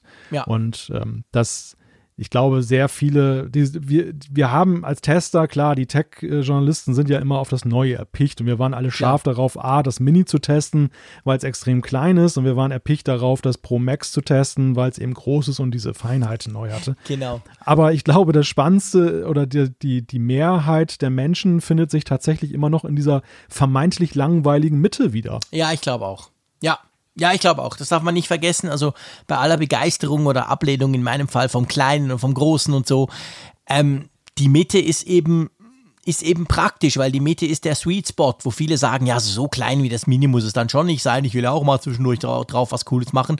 Und dann aber im Umkehrschluss, ja, aber so ein Ziegelstein wie das Pro Max brauche ich auch wiederum nicht. Also das, das, das ist schon das, was das 12 Pro oder auch das 12 letztendlich auszeichnet. Diese Größe, Für mich ist es zu klein, aber wahrscheinlich für sehr viele, die Mehrheit wahrscheinlich, ist es genau richtig. Ja. ja. Und ich finde schon, also das, ja. das 12 Pro Max muss man mal in der Hand gehabt haben, weil es ist schon groß. Ich sag's, hm. ich höre jetzt dann gleich auf. Wir haben angefangen mit der Größe und wir hören auf mit der Größe, aber das Ding ist wirklich ein Klopper und das musst du mögen. Eben, ich mag das, ich finde das cool. Aber glaube, viele, die dann vielleicht beim 11 Pro Max gedacht haben, ja, es geht, aber eigentlich nervt es mich jetzt zwölf Monate lang oder, oder beim 10S Max, die sagen jetzt dann vielleicht, nee, also, na, das ist, und sei es schon nur psychologisch, das ist mir zu groß, oder? Ja, wobei ich gar nicht mal weiß, ob das so ein Telefon ist, wo Liebe auf den ersten Blick funktioniert. Denn im ersten Moment ist wahrscheinlich eher so der Schock groß doch. nach dem Motto, wow, ist das groß. No, doch, ich habe das aus der Verpackung, ich habe schon die Verpackung ja, angehimmelt, ja, mein du. Lieber. Ja, du bist aber auch nicht repräsentativ, was sowas angeht. Du bist ja, wie gesagt, ein Maxtremist. Ja, aber ich darf hier ins Mikrofon reden. Das ist der große Vorteil, egal ob repräsentativ oder nicht. Ja, also ich, ich glaube, dass, dass bei solchen Größen merkst du wirklich im, in, in der Nutzung dann erst wirklich, ja. was du davon ja, hast. Das stimmt. Und, das stimmt und, es, und es ist, ich meine, einen Punkt muss man natürlich noch ansprechen in puncto Größe dass ähm, jahreszeitlich bedingt haben wir jetzt natürlich die beste Jahreszeit, um so ein Telefon mit sich zu führen. Wir haben, wir haben lange Stimmt. große Hosen an, mit Stimmt. wahrscheinlich auch großen Hosentaschen. Und ähm, im Sommer könnte das ja dann schon buchstäblich eng werden. Dann, da, da bin ich mal gespannt, wie, wie. Buchstäblich eng werden, das passt gut. Ja, ja, ja. das ist wahr. Jetzt ist kein also, Problem, irgendwo das Ding in die Jacke zu verstauen, in die dicke Jacke, die man im Moment braucht. Ja, Platz hast du genug momentan. Platz hat man genug, genau. Jetzt haben wir aber wirklich ein Pro Max Review hingelegt, ne, was die Länge angeht. Ja, das ist doch immer so bei uns, oder? Es ist groß. Es, wir, groß. es ist groß, es ist lang, aber wir reviewen das Zeug eben von allen Facetten, ja. die uns so aufgefallen sind. Das ist so. Wir so ist tun uns ja da keine, keine Beschränkung auferlegen. Aber nichtsdestotrotz, wir haben noch andere Themen. Das ist tatsächlich so. Und darum schlage ich vor, wir kommen zu einem Thema ganz aktuell, nämlich seit gestern Abend sind ja wieder diese berühmt-berüchtigten Apples heute App Morgen. Store. Heute Morgen sogar, okay. Ja. Apples, äh, ich habe es erst heute Morgen gesehen, aber ich bin gestern hm. ausnahmsweise relativ früh ins Bett und dachte, ich habe es vielleicht verpasst. Anyway, die sind da, Apple, Apples App Store Charts 2020, schwierig zu sagen. Und ähm, ja, was möchtest du mal ein, ein generelles Fazit ziehen? Kann man das überhaupt in, diesen, in diesem Jahr? Ja, das kann man schon. Also diese Best-of-Geschichten sind ja immer so eine Sache. Also ja. klar, es ist mal ganz witzig, da mal drauf zu gucken, ob irgendwas aus der Reihe tanzt, ob irgendeine App nach oben gegangen ist. Aber zugegebenermaßen, ich fand in den letzten Jahren waren dann oft nicht so riesige Überraschungen drin und es waren ja oft auch nicht mal so Apps, wo du das Gefühl hattest, die stehen jetzt für das Jahr, sondern die stehen da ihm jahrelang. Die werden halt ja, genau. gepflegt genau. und so, so diese Standardsets. Wenn du so mal die meistgeladenen iPhone-Apps nimmst, und das ist ja nach wie vor so, dass da natürlich in Deutschland WhatsApp relativ oben ist, dass TikTok, Instagram und YouTube dabei sind, PayPal, das sind halt so Standardausstattungen, die ja eben fast jeder sich dann auf sein iPhone irgendwie drauflädt und die so, auch wenn du so Homescreens siehst, ja überall stecken.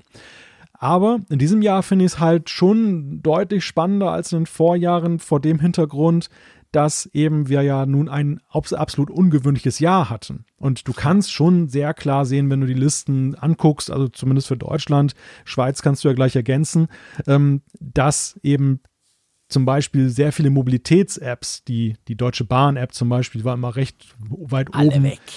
verschwunden, genau, ja, ja. von, den, von den ganzen Airlines, die, die Apps, wenn sie denn überhaupt so weit oben waren, aber sie sind auch nicht mehr so hoch populär. Dafür allerdings Kommunikations-Apps wie Zoom und Microsoft Teams, die haben nach oben gefunden. Wenn Mobilität, dann zum Beispiel Camping, weil das in Deutschland so lange Zeit als dann eben der Tourismus eingeschränkt war, so ein, so ein Ersatzding war. Das konnte man noch machen. Okay. Und dementsprechend äh, hat die ADAC Camping App zum Beispiel gewonnen. Wirklich aber lustig. Wenn, ja, aber wenn du hinguckst, dann siehst du eben so das eine oder andere Juwel. Also vielleicht noch kurz eben äh, die Corona-Warn-App war natürlich keine Überraschung, dass die dann das Klassement anführt und, und sich dann niedergeschlagen hat. Bei uns auch. Aber interessant ist dann wiederum, und das fand ich wiederum sehr sympathisch, dass ein Solo-Entwickler sich auch dann da wiedergefunden hat bei den iPhone-Sachen, nämlich Widget Smith von David Smith, äh, eine, eine App, mit der man ja Widgets, die jetzt in iOS 14 neu gemacht äh, wurden, dann eben individuell gestalten kann und die ist sehr hoch eingestiegen. Vor allem, wenn du bedenkst, dass die ja erst jetzt in, im letzten Quartal oder im letzten Drittel des Jahres ja, aufgetaucht krass, ist. Die ist bei uns auch äh, auf Rang, keine Ahnung, sieben oder acht oder so, über Snapchat, über Netflix, über Facebook, über, über der SBB-App, also die quasi Mobilitäts-App. Ja, das stimmt, die ist wirklich bei uns sieht es ähnlich aus. Also die Swiss Covid App ist auch on top bei den Gratis-Apps. Wir sprechen ja jetzt hier von den Gratis-Apps. Ähm, TikTok ist auf Nummer zwei. Das zeigt halt auch, egal wie Trump, das Trampeltier tut, dass TikTok ist einfach super, super populär. Hat bei uns sogar WhatsApp verdrängt auf den dritten Platz. Und WhatsApp war so die App, die eigentlich seit Jahren immer zwei, meistens sogar eins war. Und dann ist es bei uns auch so, Zoom und Microsoft Teams kommen dann gleich. Also das ist natürlich letztendlich genau der Beweis, Corona hat sehr, sehr viel durcheinander gewirbelt, eben auch unsere App-Nutzung. Ja.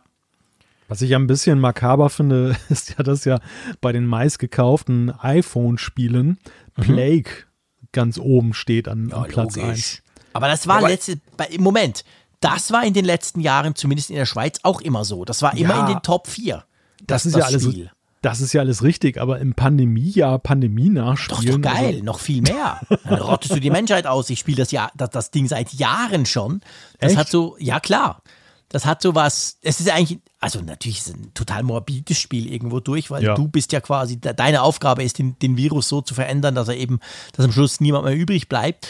Aber es ist gut gemacht und es hat natürlich jetzt eine gewisse, es hat so einen Gruselfaktor mehr halt. Klar, nee, das kann ich schon nachvollziehen, dass es da oben steht. also ich gebe zu, ich habe das Spiel auch installiert und ich habe das, hab, hab das auch mal mit, damit gezockt. Aber gerade in diesem Jahr hatte ich schon ein bisschen Berührungsängste, weil ich dachte, also das omnipräsente Thema musst du dir jetzt nicht auch noch auf diese Weise dann Du meinst jetzt, du, äh, wenn das dann plötzlich frei wird, das Teil, was ich da gerade mache? also ja, genau. Fern, Probleme eine genug. Fernsteuerung. Genau. Hüpf, ups, oh, ich wollte es nicht veröffentlichen. Nein, ja, okay, nein. Bei uns ist äh, bei den bezahlten Apps seit Jahren aber auch immer die, wir haben, es gibt so eine Fahrschul-App, wo du, wo du die theoretische Fahrprüfung quasi äh, üben kannst. Weißt du, all die mhm. Fragen, die da kommen und so. Und die ist seit Jahr und Tag bei uns Nummer eins. Jedes Jahr. Da hat auch Corona überhaupt nichts dran verändert. Ja, was noch ganz interessant ist beim iPad, also wenn du aufs iPad blickst äh, in Deutschland, da hast du auch die Produktivitäts-Apps, so wie GoodNotes, Notability, sofern sie nicht teilweise auch schon in den letzten Jahren um waren. Aber sehr herausragend sind halt so Schul-Apps, wirklich ganz spezielle Schul-Apps, Teacher-Tool oder eben Lesespiele und, und äh, okay. Anton, Schule und Lernen. Und da siehst du eben schon klar auch ja, diesen Anton Homeschooling, ja. diesen Homeschooling-Trend, der dieses Jahr. Ja. Ist bei uns auch weit vorne, das stimmt. Was aber, ja. was ich noch spannend finde, jetzt generell, nicht nur beim iPad, wenn du dir die also wenn du dir die Gratis-App-Charts anschaust, siehst du ganz klar, Corona hat das alles durcheinander gewirbelt, das darf man so sagen. Schaust du dir hingegen die Bezahl-App an, die Rang Rangliste, ist die praktisch unverändert. Oder anders ja. gesagt, all diese Corona-Apps oder all diese Apps, die wichtig wurden wegen Corona, die sind eigentlich alle gratis. Weil bei ja. den Bezahl-Apps gibt es keine so irgendwie ähm, hier diese App schützt dich oder kein, nee, keine Ahnung, da, da gibt es eigentlich nichts. Also da hat Corona irgendwie viel weniger Spuren hinterlassen als bei den Gratis-Apps. Ist das bei euch in Deutschland auch so? Ja, das stimmt. Also es ist sowieso interessant, wie wenig Durchmischung du in manchen Klassements hast. Mhm. Wie, ja. wie eigentlich Apps, die aus den Jahren 2019, 18, 17 oder gar davor stammen, natürlich aktualisiert wurden, aber dann eben sich da beständig halten und es stützt auch so ein wenig die These, Apple hat ja jetzt für Entwickler dieses neue Modell angekündigt, mhm. dass eben, wenn du unter einem gewissen Umsatz bist, dass du nur 15 Prozent zahlen genau. musst.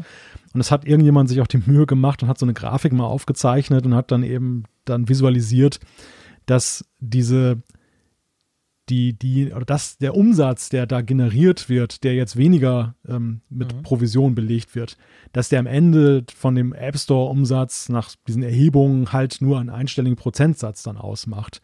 Dass eben das Geld, das verdienen wenige. Und das, ja. das siehst du schon sehr stark. Also das siehst du bei diesen, bei diesen Gesamtlisten siehst du eben die großen Player, die eben weit über die Millionen verdienen und ja. die auch künftig weiterhin diese 30 Prozent an Apple zahlen müssen. Mhm. Und ich meine aus mhm. Sicht des Solo-Entwicklers auch völlig zu Recht, weil die machen immer klar. noch riesiges Geld. Die, ja, die sind diejenigen, die wirklich da ja die Cash Cow App Store bedienen und, und eben auch dann ja. schlachten. Und das sind eben nicht die Independent Developer. Nee, nee, das ist natürlich definitiv so, das stimmt. Ähm, es gab, glaube ich, dieses Jahr zum ersten Mal, korrigiere mich, wenn ich falsch liege, gab es auch die Apple Arcade Charts, gell? Ja. Die gab es ja. ja. letztes Jahr noch nicht. Klar, ich wurde ja erst, wann wurde Apple Arcade? Im November, oder? Auch zu mhm. dieser Service-offensive Geschichte. Ähm, da muss ich sagen, ich, ich, ich gucke da immer mal wieder rein, aber ich, ich weiß nicht, ob es nur ich bin. Ich muss ehrlich sagen, ich bin nicht so der große Smartphone-Gamer, generell nicht. Und, aber ich habe das Gefühl, da ist nicht so viel passiert. Also ich weiß nicht, ob da nicht so viele neue Games dazukommen oder ob das irgendwie also all das Zeug kam mir recht bekannt vor und ich weiß, damals, als ich Apple Arcade ausprobiert habe, das war im Dezember, habe ich das mal intensiv ausprobiert, also genau vor einem Jahr. Und ich glaube, die meisten Apps, die in den Charts sind, sind schon von letztem Jahr. Kann das sein? Ich dachte im ersten Moment, das wäre ein Gesamtverzeichnis aller Apps von Apple. Sehr schön. Ja, das passt vielleicht gar nicht so schlecht. Okay. Also du, du merkst, meine, meine Meinung ja. über Apple Arcade ist auch ein Jahr danach nicht die höchste. Mhm. Ja. Und äh, ja, in der Tat, also ich habe das auch gelesen, dass die, die Apps, die sich dort wiederfinden in den Charts, dass das alles Erscheinungen des Vorjahres ja. sind, was ja schon mal sehr merkwürdig anmutet dass das gerade in so einem jungen Bereich, ich meine, diese anderen Bereiche, die, der App Store ist ja nun schon ziemlich alt, in Anführungszeichen, für Technologie ja. halt. Und dass sich dort gewisse Standards eingeschärft haben und wer groß ist, groß bleibt, ja, das kann man sich, das kann man sich vorstellen. Aber dass bei Apple Arcade dann abgesehen davon, dass es ja ein Flatrate-Dienst ist, was es ja auch nochmal unterscheidet. Also diese, du, du bezahlst ja im Prinzip alles schon, also und, und dementsprechend ist die Popularität auch, glaube ich, ein bisschen flexibler.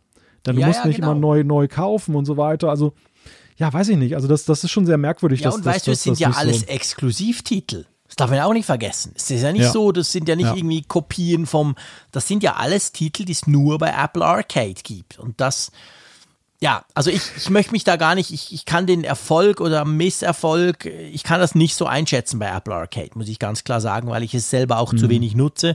Aber einfach rein, ich lese nie was drüber, ich höre praktisch nie von einem, der sagt, ja, cool, muss mal gucken auf Apple Arcade und so. Drum wage ich die Behauptung, dass es jetzt wahrscheinlich nicht der absolute Überbrüller ist, nach wie vor. Naja, zumindest muss man halt schon differenzieren und, und ich glaube, da ist es eine Frage des Anspruchs, den Apple dann auch äh, vertritt. Wenn du jetzt sagst, für Gamer, äh, mhm. mobile Gamer, die sind die Zielgruppe, dann glaube ich, gelten andere Maßstäbe, als wenn du sagst, wir, wir sind der Dienst eigentlich für alle, die hin und wieder mal ein Spielchen wagen wollen. Ja. Und das ist, glaube ich, ein kleiner und feiner Unterschied. Ja, Apple hat ja auch, hat ja auch wieder so eine eigene Punkt. Bestenliste rausgegeben von Tipps, die sie halt empfehlen und auch Spiele. Ich muss dir sagen, ich kenne kein einziges dieser Spiele, ich habe von keinem gehört, aber ja, wenn man sich die, wenn man sich die Rezensionen durchliest, dann siehst du eben, dass da schon eine große, erstens große Zielgruppe ist und eine zweitens recht begeisterte Zielgruppe, dass also das schon ähm, eben seine Freunde findet. Also ich bin da nicht das Maß der Dinge. Wo ich das Nein, Maß das der Dinge bin, glaube ich schon. Und das ist dann, das, das siehst du eben auch schön jetzt, wenn du diese Charts nebeneinander legst. Du hast auf der einen Seite diese Arcade Games zum Beispiel mhm. und du hast auf der anderen Seite diese meist geladenen oder meist verkauften iPhone-Spiele. Und da ja. siehst du wiederum das, was ich eigentlich mir unter dem Begriff Arcade auch vorgestellt hätte. Zum Beispiel Doodle Jump ist immer noch auf Platz 10, genau, genau. Mini Metro auf Platz 18. Ja. Das sind eigentlich ja so die Dinge, wo ich damals als Arcade angekündigt wurde, gedacht habe, das werden wir dann halt als Flatrate bekommen und immer mal wieder was Neues, so ein bisschen Abwechslung. Ja, ja, genau, ganz genau. Das war ja das, was wir uns damals eigentlich auch darunter vorgestellt haben. Gut, ähm, wollen wir zum nächsten Thema. Da geht es auch um Apps. Das ist eigentlich ein nahtlos fließender Übergang. Einverstanden? Ja, ja. Ja. los. Es geht um einmal mehr um den M1 Mac, über den wir ja letzte Woche ja schon recht ausführlich gesprochen haben, aber es geht um ein, ein Thema, das ja damit einhergeht, dass äh, bei der Vorstellung schon Beachtung gefunden hat, jetzt aber so in den ersten Tests, finde ich, oft mal so eher so ein Randthema war, obwohl es mhm. ja eigentlich schon eine bemerkenswerte Veränderung ist mhm. der, der Nutzung eines Macs. Es geht nämlich darum, dass du ja jetzt dann eben auf den M1 Macs und später auch auf allen weiteren Apple Silicon Macs über den App Store dir eben auch iOS und iPadOS Apps laden kannst, sofern der Entwickler sie zur Verfügung stellt. Mhm. Und ich habe das mit Spannung erwartet, denn äh, schon bei Catalyst, also der Möglichkeit für Entwickler, dann ihre iPad-Apps dann für den Mac anzupassen, war ja immer die mhm. Frage, ist das sinnhaft? Was kommt dabei raus? Das Ergebnis war, es war ja eher bescheiden genutzt worden. Und jetzt haben wir halt ja eine wesentlich größere Fülle an Möglichkeiten, eben auch Apps zu laden, weil ja doch viele gesagt haben, komm, lass laufen. Zum Beispiel habe ich mal Overcast, die Podcast-App dann auch ja. auf dem Mac gel geladen und noch etliche andere. Ja, und jetzt, und ich habe mich bei alledem immer gefragt, und jetzt kann ich die Frage endlich stellen, was du wohl dazu sagst, um mal meine Meinung gleich abzugleichen. du, ich muss dir ganz ehrlich sagen, mir geht es wahrscheinlich so wie den meisten Testern. Als das vorgestellt wurde, also als man wusste, ja doch, funktioniert und zwar easy peasy aus dem Mac Store, drei Klicks ist drauf, fand ich so, wow, krass, ist ja eine geile Sache. Und jetzt habe ich seit, wie lange? Seit zweieinhalb Wochen habe ich diesen, dieses MacBook Pro 13 Zoll. Ähm, seit Ende letzter Woche habe ich sogar den Mac Mini noch. Ich habe mir ja selber auch eingeholt. Ich habe außer der Funkgeräte-App noch keine einzige iPad-App da drauf laufen lassen. Jetzt klar, ich bin im Moment im Test, ich gucke, ich versuche zuerst mal all die normalen Programme irgendwie zum Laufen zu kriegen, beziehungsweise zu vergleichen, wie die denn laufen ich merke einfach halt, ich bin so der Mac-Typ, ich habe überhaupt nicht das Bedürfnis, eine iPad-App auf dem Mac laufen zu lassen, weil mir fehlt ja nichts. Ich habe ja alle meine Mac-Apps. Ich arbeite ja 99% auf dem Mac und nicht auf dem iPad. Von dem her gesehen, wahrscheinlich ist das bei mir bis jetzt der, der Punkt, also ich muss mich wirklich, und das sage ich jetzt hier offen, ich muss mich wirklich selber sagen, so Frick, jetzt gehst du mal und jetzt holst du dir mal ein paar coole iPad-Apps und probierst die mal aus ich hatte bis jetzt überhaupt nicht das Bedürfnis, das zu tun. Und darum kann ich eigentlich nur sagen, die Funkgeräte-App läuft gut. Du hast zwar, glaube ich, inzwischen wieder gesperrt. Aber ähm, die, was ja erstaunlich ist, ist, dass die Apps, also was mich erstaunt, und das ist der Unterschied vielleicht zu Catalyst, dass die einfach so laufen. Also selbst bei Apps, die Funkgeräte-App ist ein gutes Beispiel, da hast du ja, du konntest ja noch gar nicht irgendetwas dran machen. Ich habe die geladen am ersten Tag, als ich das Test MacBook Pro M1 bekommen habe, habe die geladen, habe die aufgemacht, es ging alles. Ich konnte sie zoomen, ich konnte sie die, die, das Bild in der Größe verändern, also das Fenster, hat alles funktioniert und ich dachte so, wow, krasse Sache, das läuft ja einfach so. Ähm, das, das, das, das finde ich faszinierend. Also diese Idee, aber mir persönlich fehlt halt nichts. Jetzt musst du mal sagen, wie, wie du jetzt, du hast jetzt aktiv getestet, wie hm. sieht das bei dir aus? Hast du jetzt gesagt, oh, endlich kann ich den Mac besser nutzen, weil diese App drauf läuft? Ja, tatsächlich nicht. Also das, das siehst du? Das, das ist, ich harre immer noch der Frage, was, was denn jetzt eigentlich der, der Vorteil der ganzen mhm. Geschichte ist. Ja. Es, Weißt du, es war immer eine Frage eher von, es ist, warum ist es nicht möglich? Und jetzt ist es ja. möglich und jetzt, jetzt fragst du, was nützt es? Also genau, es warum sollte ein, es? Die, genau, die eine Frage ist beantwortet, die nächste hat sich automatisch gestellt. Und zum Beispiel bei Overcast muss ich sagen, finde ich es recht praktisch. Das, ich weiß mhm. auch von den Podcast-App-Entwicklern, die haben alle so ein wenig damit geliebäugelt, auch für ja. den Mac mal was zu machen. Stimmt. Und das, das haben die alle gescheut, weil sie gesagt haben, wenn ich eine Mac-App entwickle vor Catalyst, war das ein riesiger Aufwand. Nach Catalyst war es immer noch ein Aufwand und die Zielgruppe, die sie dort dann vorfinden, ist zu klein, als dass es diesen Aufwand lohnt, den zu betreiben. Jetzt haben sie die Möglichkeit, auf dem Mac da zu sein. Sie nutzen es ja augenscheinlich auch dann zahlreich und es mhm. funktioniert super. Ich habe mit ja, Catalyst, äh, mit, mit Quatsch, mit, Catalyst, mit Overcast jetzt auf dem Mac schon ein bisschen Podcast gehört und das gefällt mir sehr gut. Also da muss ich sagen, sehe ich den Use Case. Mhm. Gut, bei Funkgerät, das muss jeder für sich entscheiden. Ich, ich hatte sie tatsächlich erstmal wieder zurückgenommen, mhm. weil ich erstmal gucken wollte, ob dann auch alles so funktioniert, wie es soll, ja. weil wenn du Supportfälle kriegst für eine, eine Funktionsstörung, die du mangels Gerät nicht nachvollziehen kannst, ja, dann klar. ist das halt immer ein bisschen blöd, doof. Ja und, du, und du kannst, glaube ich, auf dem Intel Mac kannst du auch gar nicht ähm, das testen. Du kannst, du, also wenn ich Krass. auf dem auf dem M1 kannst du in Xcode dann eben deine App eben auch dann da ausführen als Mac-App. Und das kannst du natürlich auf dem Intel Mac nicht. Oder wenn überhaupt nur mit dem Simulator, habe ich jetzt aber noch nicht gefunden. Und deshalb habe ich erstmal den M1 abgewartet, um das zu testen. Es funktioniert. Ich habe jetzt den Haken gesetzt. Komischerweise erscheint es noch nicht im App Store. Ah, okay. Es braucht wohl irgendwie noch ein bisschen Zeit. Ich muss ja. mal gucken, was, was da passiert ist. Auf jeden Fall demnächst gibt es ein Funkgerät auch dann für den Mac cool. herunterzuladen. aber jenseits dessen Mhm. Ich sehe halt so, so, so beeindruckend das ist, dass Apple das jetzt hingekriegt hat, dass sie, ohne dass die Entwickler was dazu tun müssen, dass es funktioniert. Bei Catalyst war das nämlich mehr als nur ein Haken setzen. Mhm. Du musstest eine ganze Menge Arbeit noch leisten. Viele, viele Dritt-Libraries funktionierten nicht, wenn du sie als Entwickler genutzt hattest. Du mhm. musstest schon noch mal rangehen. Jetzt musst du nichts machen. Es funktioniert ja. einfach. Das, das ist schon mal, schon mal sehr faszinierend. Ja. Aber ich sehe trotzdem, immer noch dieses Fremdkörpergefühl. Es fühlt sich nicht an wie eine Mac-App, eine, wirkliche. Es mhm. ist so eine Art, ja, weiß ich nicht, wie so ein, wie so ein Quicktime-Videofenster, was sich da öffnet. Und da findet mhm. dann irgendwas drin statt. Es hat sowas von, von VM, finde ich. Ja, kein schlechter Vergleich. Was ich, um auch mal was Positives zu sagen, was ich recht cool gelöst finde, ist ja, wie man überhaupt zu diesen Apps kommt. Weil wir haben ja damals noch diskutiert nach der Keynote oder vor der Keynote, ja, wie geht denn das? Dann hast du Millionen Apps, die stopfen alles zu im Mac App Store, ist doch blöd. Aber es ist ja eigentlich schön gelöst. Wenn du zum Beispiel was suchst, dann zeigt er dir die Mac Apps an, falls welche im Mac App Store sind. Und dann hast du einen Reiter, wo du klicken kannst, zeige mir eben auch die iPhone oder iPad Apps an. Und so kommst du dann relativ schnell dort rein. Diese, diese Halbtrennung finde ich ehrlich gesagt clever gemacht, weil ich, das war mir nicht so ganz klar, wie man das irgendwie auf eine elegante Art löst ohne den Mac App Store quasi unbrauchbar zu machen. Und so finde ich es ein guter Weg, oder? Ja, es zeigt für mich auch ein wenig, wie Apple selber diese Ergänzung sieht. Mhm. Denn auf der einen Seite finden sie es jetzt nicht so prominent, dass sie zum Beispiel ja. dem eine eigene Rubrik spendieren. Nee, es taucht nix. ja noch nicht mal auf der Übersichtsseite nee, auf des Mac genau. App Store. Auf der anderen Seite holen sie damit die Leute ab, die vorher, und dazu zählte ich mich auch manchmal, verzweifelt sind an der Lehre in der Suche. Ja. Weil eben der, der, Mac App Store hat nicht so ein irrsinnig großes Angebot und du hast dann irgendwie so einen populären Namen gesucht und fandest dann halt nichts oder irgendeine, ja. irgend so ein, weil irgendeiner dann eine schnelle Mark machen wollte, der hatte dann irgendwie so von wegen Zubehör für App sowieso und der tauchte dann halt in den Suchergebnissen auf, war aber völlig nutzlos für dich dann. Ja. Und jetzt haben sie natürlich, sofern die Entwickler mitspielen, immer noch so eine Alternative, so, so ein Plan B. Du, klar, du hast keine Mac-App gefunden, aber vielleicht gibt es eine iOS-App für, dein ja. für dein Bedürfnis. Nimm mal ja, die genau. Podcast-Apps zum Beispiel. Genau.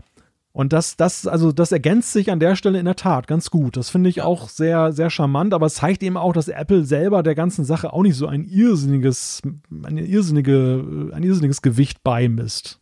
Ja, ja, ja, das ist so. Also es ist, wie du sagst, so nach dem Motto, also eigentlich, hey, wir haben eine Mac-App, cool. Oh, wir haben keine. Ja, okay, dann guck doch mal, ob es noch eine iPad-App gibt zum Beispiel. Aber das. So ein, bisschen, so ein bisschen wie im Restaurant, ne? wenn du wie ein Steak bestellst und der genau. Koch sagt, naja, die Steaks oh, sind schon weg, aber, die, aus, aber, aber hey. die Frikadellen sind auch lecker. Genau. ja, ganz genau. So ein bisschen so. Aber ich finde das ja auch nicht so schlecht eigentlich. Also diese Art. Das, das, das passt mir eigentlich noch, weil ich ja grundsätzlich lieber Mac-Apps nutzen möchte und auf keinen Fall irgendwie nur noch iPad-Apps, die dann auf dem Mac so einigermaßen laufen oder so. Also diese Art zumindest mal der Präsentation, sagen wir es so, die gefällt mir sehr, sehr gut. Ja, ich halte, ich halte diese ganze Sache mit den ähm, iOS-Apps auf dem Mac immer noch A für einen Versuch mhm. und B eine Sache, die vielleicht aber auch der eine Roadmap zugrunde liegt, wo man sagt, das entwickelt, das soll sich entwickeln über einen Zeitraum. Ja, also es ist jetzt nicht so, ich habe nicht den Eindruck, dass Apple da was übers Knie brechen will mit dieser ganzen Geschichte, nee, nee. sondern dass, dass sie eher vielleicht perspektivisch sehen, dass sich das dahingehend entwickeln könnte, dass dann eben das mehr zusammenwächst und, und dann eben auch die Entwickler ihren Nutzen sehen und dass so eine Win-Win-Situation entsteht. Ja. Im Moment ist es noch eher, wir haben es halt auch. Ich glaube, im Moment ist es mehr so eine Art ein Showcase, um zu zeigen, hey, guck mal, wie einfach das ist. Ja. Guck mal, der Mac kann das wirklich. Guck mal, es ist tatsächlich die gleiche Prozessorarchitektur. Guck mal, das läuft einfach so. Aber noch nicht unbedingt, um das Ganze produktiv wirklich zu nutzen. Aber das kann sich natürlich ändern. Das wissen wir nicht. So, jetzt starten wir einen kleinen Aufruf, obwohl wir noch nicht bei der Umfrage der Woche sind, oder? Genau, es wird interaktiv. Und boah, naja, also wir zwei, wir sind extrem interaktiv, mein Lieber. Aber ja. Genau, nach, nach dieser Statik jetzt hier, ja. Genau, nach dieser langweiligen, also ist ja furchtbar da, fast eineinhalb Stunden lang. Jetzt wird's interaktiv. Und zwar ein Aufruf an euch da draußen, liebe Hörerinnen und Hörer meldet uns doch Apps, die auf dem Mac unverzichtbar sind und die ein Gewinn sind, dass man sie jetzt dort nutzen kann. Also eben genau Apps, die natürlich logischerweise fehlen, wo ihr sagt, ja doch, cool, das ist etwas, ähm, was mir helfen würde, oder? Genau, richtig. Also Weil wir keine gefunden so haben. Vielleicht habt ihr die, wisst ihr, wo die sind. genau. Das würde uns wirklich interessieren. Also, dass ihr sagt, ja. hey, aber jetzt endlich, wow, krass, wenn das läuft, das ist ja super. Das wäre für mich ein echter Mehrwert. Ja, jetzt aber mal jetzt mal ohne Blödsinn. Also ich, ich angesichts des gewaltigen Angebots des iOS App Stores, selbst wenn du jetzt dann noch viele abziehst, die jetzt nicht freigeschaltet sind, mhm. aber ähm, vielleicht habe ich auch einfach jetzt nur an der falschen Stelle gesucht. Vielleicht ist, ja. gibt es Use Cases, wo ich mir Klar. nachher an den Kopf, an den Kopf fasse. Denn es, es erfordert natürlich schon auch ein neues Denken, wenn du plötzlich ja, ja. dann eben iOS-Apps auf dem Mac nutzen Klar. kannst. Und da habe ich nicht unbedingt alles naheliegend. Ja, genau. Genau, also da bin ich zu fest verhaftet in diesem, der Mac ist wie er ist und ich finde das cool und Punkt. Aber drum, drum genau auch dieser Aufruf. Vielleicht gibt es euch da draußen, wo sagt, ja, hey, krass, wenn ich so ein Mac hätte und ich könnte diese App drauf laufen lassen, das wäre ja vielleicht cool. Schreibt uns das doch bitte, das finde ich cool. Da machen wir noch mal so eine Rubrik drüber und diskutieren da noch einmal drüber. Und ich nehme mir fest vor, ganz groß versprochen, Ehrenwort. Äh, ich werde jetzt mal in der nächsten Woche ein paar iPad-Apps testen, einfach, dass ich da ein bisschen mehr mitreden kann weil ich gemerkt habe, dass mich das Thema zwar interessiert, ich finde es toll, aber ich habe gemerkt, dass ich selber dann doch irgendwie stolpere und finde, nee, das brauche ich eigentlich nicht und so. Also, ich werde mich mal reinfuchsen, okay? Wunderbar. Gut. Kommen wir zu unserer Rubrik Apfelstücke. Die hatten wir schon länger nicht mehr im, im, im Apfelfunk. Ähm, das sind ja so kleinere Themen, ähm, die wir aufgepickt haben, die man eben dann quasi zusammenpacken kann. Heute geht es um ein neues Zubehör. Heute geht es um schärfere Bilder, heute geht es um einen komischen Fehler und es geht noch kurz um Windows auf dem M1 Mac. Fangen wir an mit dem Zubehör? Genau. Ja, der Mac Safe Duo Charger auf den viele lange gewartet haben, ist jetzt auch verfügbar und kann bestellt werden. Der, der Duo Charger ist ja so ein Teil, das kann man so aufhalten und dann kann man sowohl seine Uhr als auch dann eben das, also die Apple Watch, als auch dann das iPhone darin laden. Genau, der MagSafe Duo Charger, den gibt es ab sofort. Der kostet, jetzt habe ich natürlich den Link irgendwie nicht mehr gefunden. Magst du es gerade sagen, was er kostet? Er ist teuer, er kostet weit über 100 Schweizer Franken. Ja. Ähm, der, ich bin dem ja ein bisschen böse und darum möchte ich ihn unbedingt testen. Ich bin dem Ding dahingehend böse, weil ich wegen dem und weil der irgendwie zwei Millisekunden an der Apple Keynote eingeblendet wurde, als die iPhones vorgestellt wurden, hatte ich, glaube ich, zwei Wochen lang das Gefühl, das ist MagSafe. Also MagSafe heißt, das ist dieses Dual Super Ding. Und ich habe lange nicht gecheckt, dass dieser MagSafe Ladepuck, den wir beim, bei den ersten Tests mitbekommen haben, dass das ja nur, also ich, ich dachte immer, es kommt dieses Duo-Ding, weil, weil das, das kam in der Keynote vor und ich dachte, ja cool, da kann ich endlich beides zusammenladen, super Sache. Und ich war dann ganz enttäuscht, dass ja nur dieser große Puck kam und da hat ja noch was gefehlt, die, die andere Seite. Und ich habe dann immer probiert, mein, meine Apple Watch da drauf zu legen und die lädt ja nicht, wenn du nur den MagSafe hast. Ähm, von dem her bin ich dem ein bisschen sauer, weil der mich verwirrt hat, aber umso mehr möchte ich ihn natürlich testen. Also er kostet 145 Euro übrigens. Ach, scheiße. Okay. Aber da ist sicher kein Lade Ladeteil dabei, oder? Ich glaube nicht, das, nein. Das, da da nein, verarmt nein. Apple. Wenn sie da noch ein Ladeteil genau. dabei legen, das geht gar nicht, oder? Das nee, muss nee, man schon nochmal für 20 sie, Euro zusätzlich kaufen. Ja, mindestens. Sie empfehlen dir nämlich entweder den 20 Watt USB-C Power Adapter für schnelleres kabelloses Aufladen mit bis zu 11 Watt der dann nochmal 24,35 mhm. Euro kostet. Oder besser noch gleich den 27 äh, Watt USB-C Power Adapter. Wobei unten zeigen sie dann äh, bei den Empfehlungen den 30 Watt USB-C mhm. USB Power Adapter, der dann nochmal mit 53,60 Euro zu Buche schlägt. Ja, wunderbar. Dann bist du rasch mal 200 Euro los für. Genau. Also ja. eigentlich ist das Teil ja ähm, für mich so vom Aussehen her eigentlich so, der sieht aus wie ein Reisewecker. Erinnerst du dich ja. früher? Hattest ja, du so ein genau. Leder eingefasste von Braun oder keine Ahnung von wem, genau, so einen faltbaren ja. Reisewecker, der getickt hat, natürlich nicht digital. Ähm, und der, der sieht für mich so aus und drum mache ich immer, für, für mich ist das Ding ein hundertprozentiges, brauche ich nur Reisetool. Also wenn ich irgendwo in einem Hotel bin, ist das cool. Dann spare ich mir nämlich ein Kabel, beziehungsweise zwei unter Umständen und habe dann mhm. einfach die Uhr und das iPhone geladen. Coole Sache. Aber so, so fix zu Hause kann ich mir das gar nicht so recht vorstellen, das Teil. Na, dafür sieht es dann noch, glaube ich, ein bisschen zu sehr nach Reise aus. Ja, also es hat so, es ist es hat so total, es schreit nach, nimm mich mit in den Flieger. Ja, ja, es, ja, es ist ja auch sehr portabel. Du kannst es zusammenfalten, ja, genau. wie so ein kleines Etui und dann, es hat so ein bisschen, es ist so eine Mischung zwischen dem berühmten Kulturbeutel, den du eben an der Tür ausfalten kannst und dann hast mhm. die etwas higher sophisticated Version davon von Kulturbeutel und auf der anderen Seite ähm, diese, du erinnerst dich, es gab doch mal diesen, diesen, diesen Watch-Stand da. Das ist so ein, so ein Teil. Ja, ja, genau. Mit, ja, mit den so, ich sogar. Ja, ich der auch. Hat so ich eine auch. riesen Grundfläche, die ist gigantisch Genau, groß, so damit Leder, er auch im Hurricane Leder. ja nicht umfällt und dann kannst Richtig. du ihn aufklappen und da kannst du die Genau. Uhr dra dran, dran hängen oder drauf Den, den habe ich nämlich mir auch irgendwann dann gekauft unter größten Schmerzen, weil der glaube ich auch 90 Euro kostet. Ja, der war saumäßig teuer. ja, aber Schön mit das- Leder und so, der ist schon cool. Ja, ja, ja, ist edel, Mag also den. absolut Ja, ist edel. edel, Und genau. Ja, das ist gar keine Frage, aber ja. Also, MagSafe Duo Charger. Mal schauen, ob wir den testen, aber er ist auf jeden Fall teuer. Nicht teuer ist, wenn ihr euch iPhone 14. Punkt- Äh, iPhone, ich Idiot, iOS, Entschuldigung, iOS 14.2 ladet und euch dann schärfer seht, oder?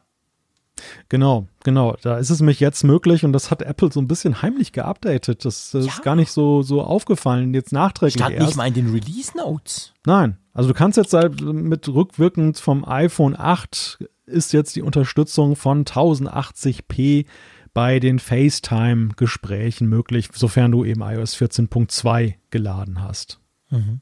Genau. Ich dachte ja, das sei immer schon so gewesen. Also mir fällt einfach auch, dass FaceTime ja schon immer eigentlich eine super Qualität hat. Fällt mir immer wieder auf, wenn ich andere Tools nehme. Jetzt natürlich in Corona-Zeiten sind wir ständig in irgendwelchen Videocalls. Muss ich schon sagen, eigentlich FaceTime ist ja, ist ja super. FaceTime, die Qualität ist toll. Aber dass das eigentlich erst jetzt wirklich 1080p ist, gut, jetzt kann man sagen, ich habe es vorher nicht gemerkt, so schlecht war es nicht. Es war wirklich nicht schlecht. Ich glaube, Apple hat ganz hervorragende Codecs.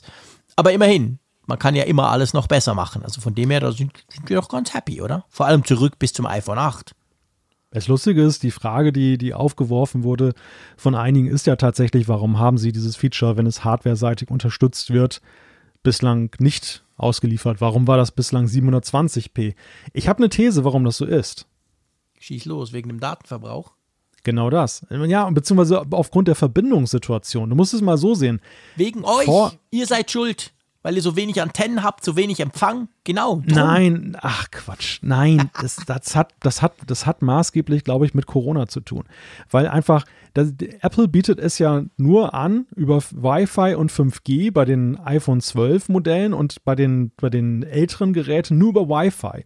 Ja. Und ich glaube, in diesem Jahr nutzen ja unglaublich viele Leute Videoconferencing über Wi-Fi. Vorher waren es ja auch mehr, die eben dann erwartet hätten, dass es auch über LTE funktioniert. Was eben dann jetzt bei den älteren Geräten nicht der Fall ist. Und deshalb haben sie es früher ausgespart, weil letztendlich der Frust groß gewesen wäre. Aber dieses Jahr ist der Nutzen größer als der Frust, weil eben ja so unglaublich vieles von zu Hause aus nutzen.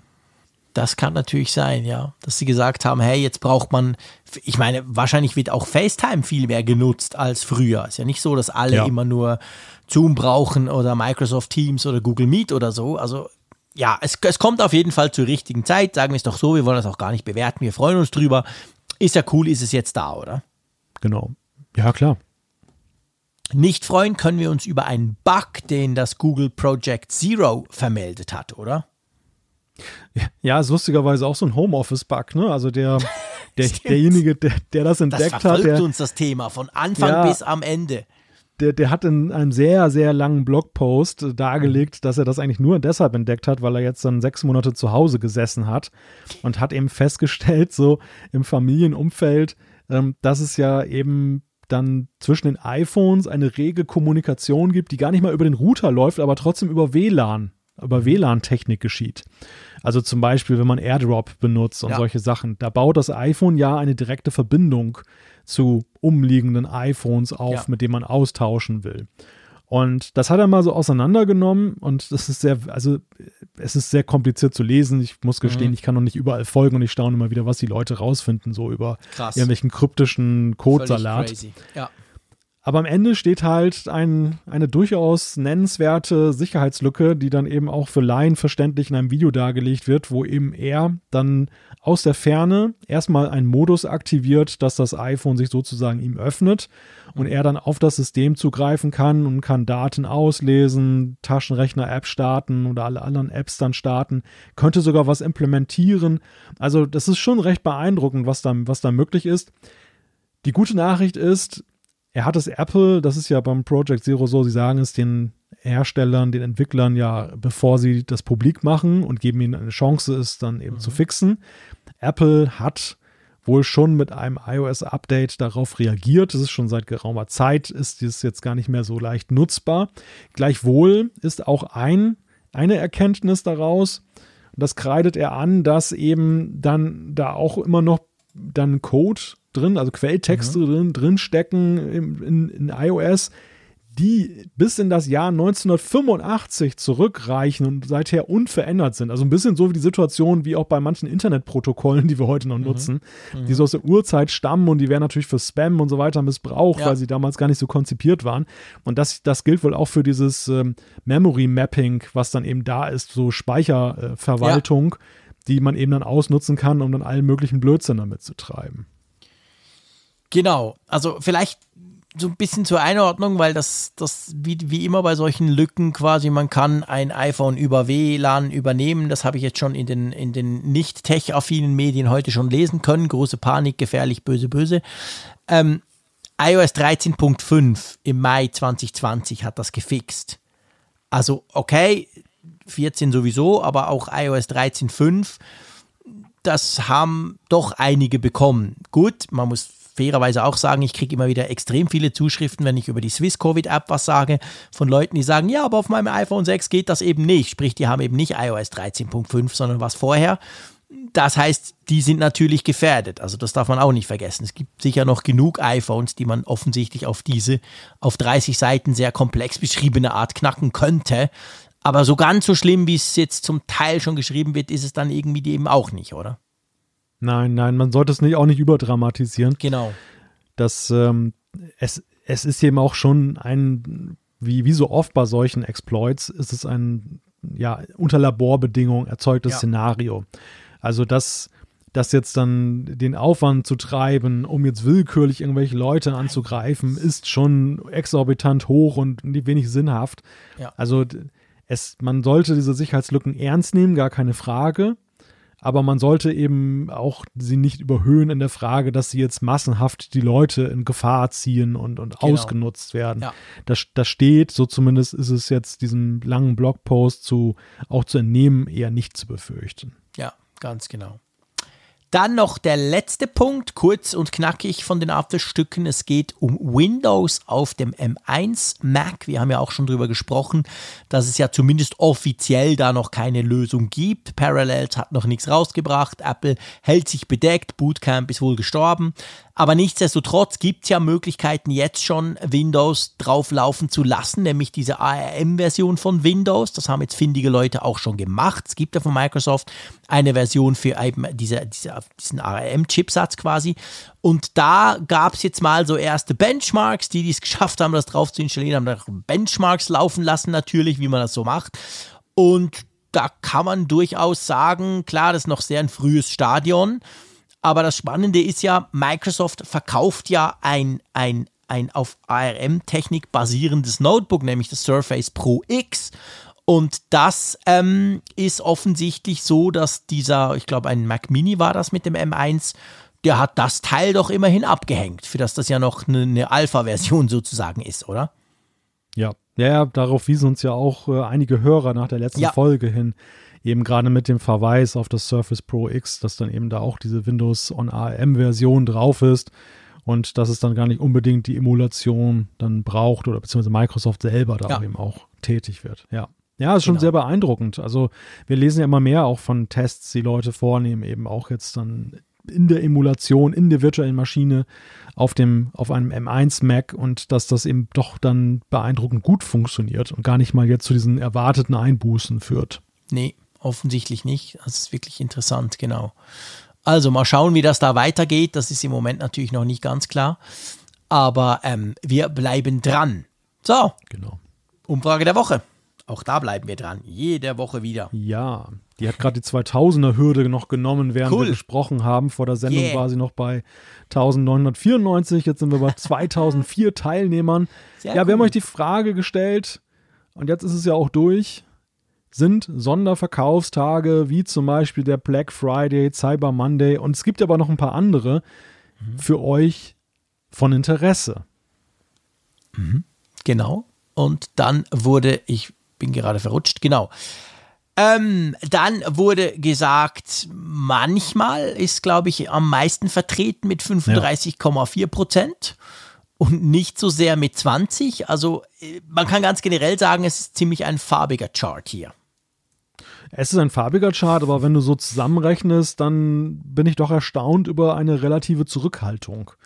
Ja. Also so, es rangiert, sag ich mal, auf seinem Spektrum von ein wenig bis, äh, bis gar nicht, so hauptsächlich. Und ja. die, die Hardcore-Fraktion ja sehr 11,5 Prozent. Also hätte ich mhm. ehrlich gesagt mehr vermutet. Wenn ich zum Beispiel Zeier sehe, der war ja wieder mit einem riesigen, mit einer riesigen Einkaufsliste losgezogen. Wir hatten ja, irgendwie in der Nacht. Tut dann seine ganze weit verzweigten, seinen ganzen weit verzweigten Familienclan wieder mit irgendwelchen Geräten ausstatten. Ja. Ich glaube, man kann sich bei ihm melden und der kümmert sich dann drum. Das ist natürlich cool. Ja, ich weiß nicht, also mir ging es dieses Jahr auch ein bisschen so.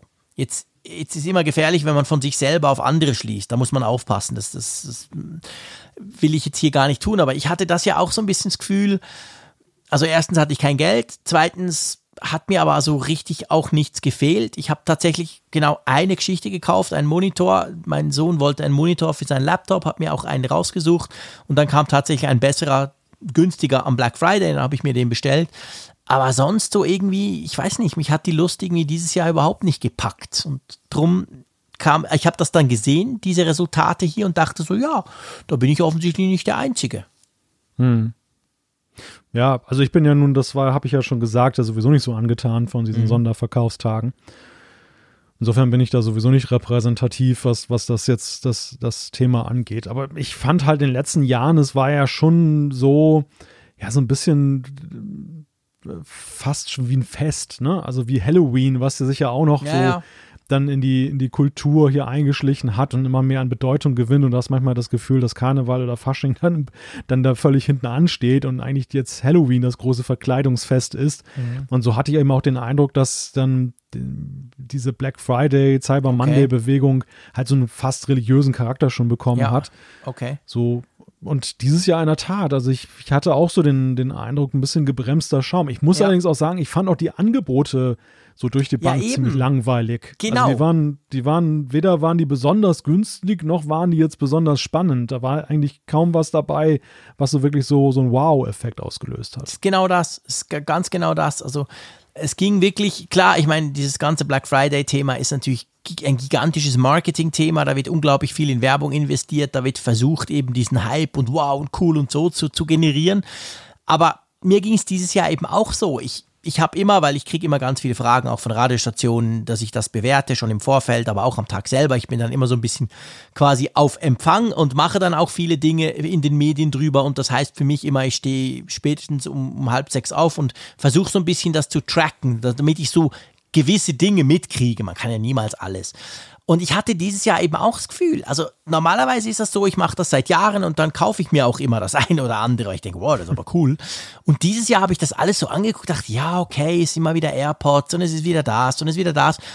Mich haben so die richtigen coolen Leuchtturm-Deals, gut, vielleicht waren die alle zwischen 12 Uhr und 5 Uhr, das kann natürlich sein, da habe ich gepennt. Aber äh, die, die, ja, es hat mich irgendwie nicht so richtig angesprochen dieses Jahr, definitiv. Aber hey, egal, ja. ist sowieso durch. Komm, wir kommen ja. zur aktuellen Frage. Viel genau. wichtiger. Neue Frage, neues Glück, um mal so ein bisschen genau. im, im Verkäufersprech jetzt Ganz genau. Zücken Sie Ihre Kreditkarte. Nein, bei uns ist das gratis, ihr könnt einfach ja. mitmachen. Es geht nämlich um die Frage, wie wichtig sind oder wären euch iOS-Apps auf dem Mac? Genau. Also nicht nur der Aufruf, uns dann gute Beispiele zu nennen, falls ihr schon das schon testen könnt, sondern eben auch dann uns diese Frage zu beantworten mit den Antwortoptionen sehr wichtig, wichtig, mittelmäßig, nicht so wichtig, gar nicht wichtig. Oder auch keine Ahnung, weiß ich noch nicht. Super, wunderbar. Da bin ich sehr gespannt drauf, was ihr mal ganz generell davon haltet. Und dann kommen wir jetzt noch zu ein bisschen Feedback. Wir sind immer ein bisschen länger im Moment, aber ich glaube, das liegt daran, dass wir praktisch in jeder Folge einen Test drin haben, oder? Ja, also diese Tests nehmen ja bei uns schon ähm, deutlich Raum ein, aber es ist immer gefährlich, wenn du am Anfang so versprichst, oh, heute kommen wir locker zum Feedback. Das, ja, genau. Zuck, ich müsste mal sagen, ich heute reicht wahrscheinlich nicht für Feedback und ja, dann sind wir also nach 50 Minuten durch. Ja, ich zuck da wirklich zusammen, wenn du das sagst mittlerweile. Das Warum? Es reicht ja für Feedback. Ich habe ja immer recht. ja, ja. Ja, ja, ich weiß schon. Ist schon gut. Ich sag's nicht mehr. okay. Dann leg doch mal los mit dem Feedback. Ja, soll ich den Tim gleich mal nehmen? Ja, klar. Tim hat uns geschrieben zum Thema Teacher Tool und Digitalpakt. Ist so ein bisschen, erinnert mich ein wenig an, an unser Evergreen-Thema, was wir vor Jahren mal hatten. Du erinnerst dich vielleicht noch äh, mit Tony Box und den ganzen ähm, Abspielgeräten für, für Kindergeschichten und Musik, was ah, ja, so eine genau, witzige stimmt. Eigendynamik angenommen ja, ja, hatte. Stimmt. Es ging mit einer Zuschrift los und dann hatten wir richtig im Feedback so eine Ecke, wo das Thema dann immer weiterging.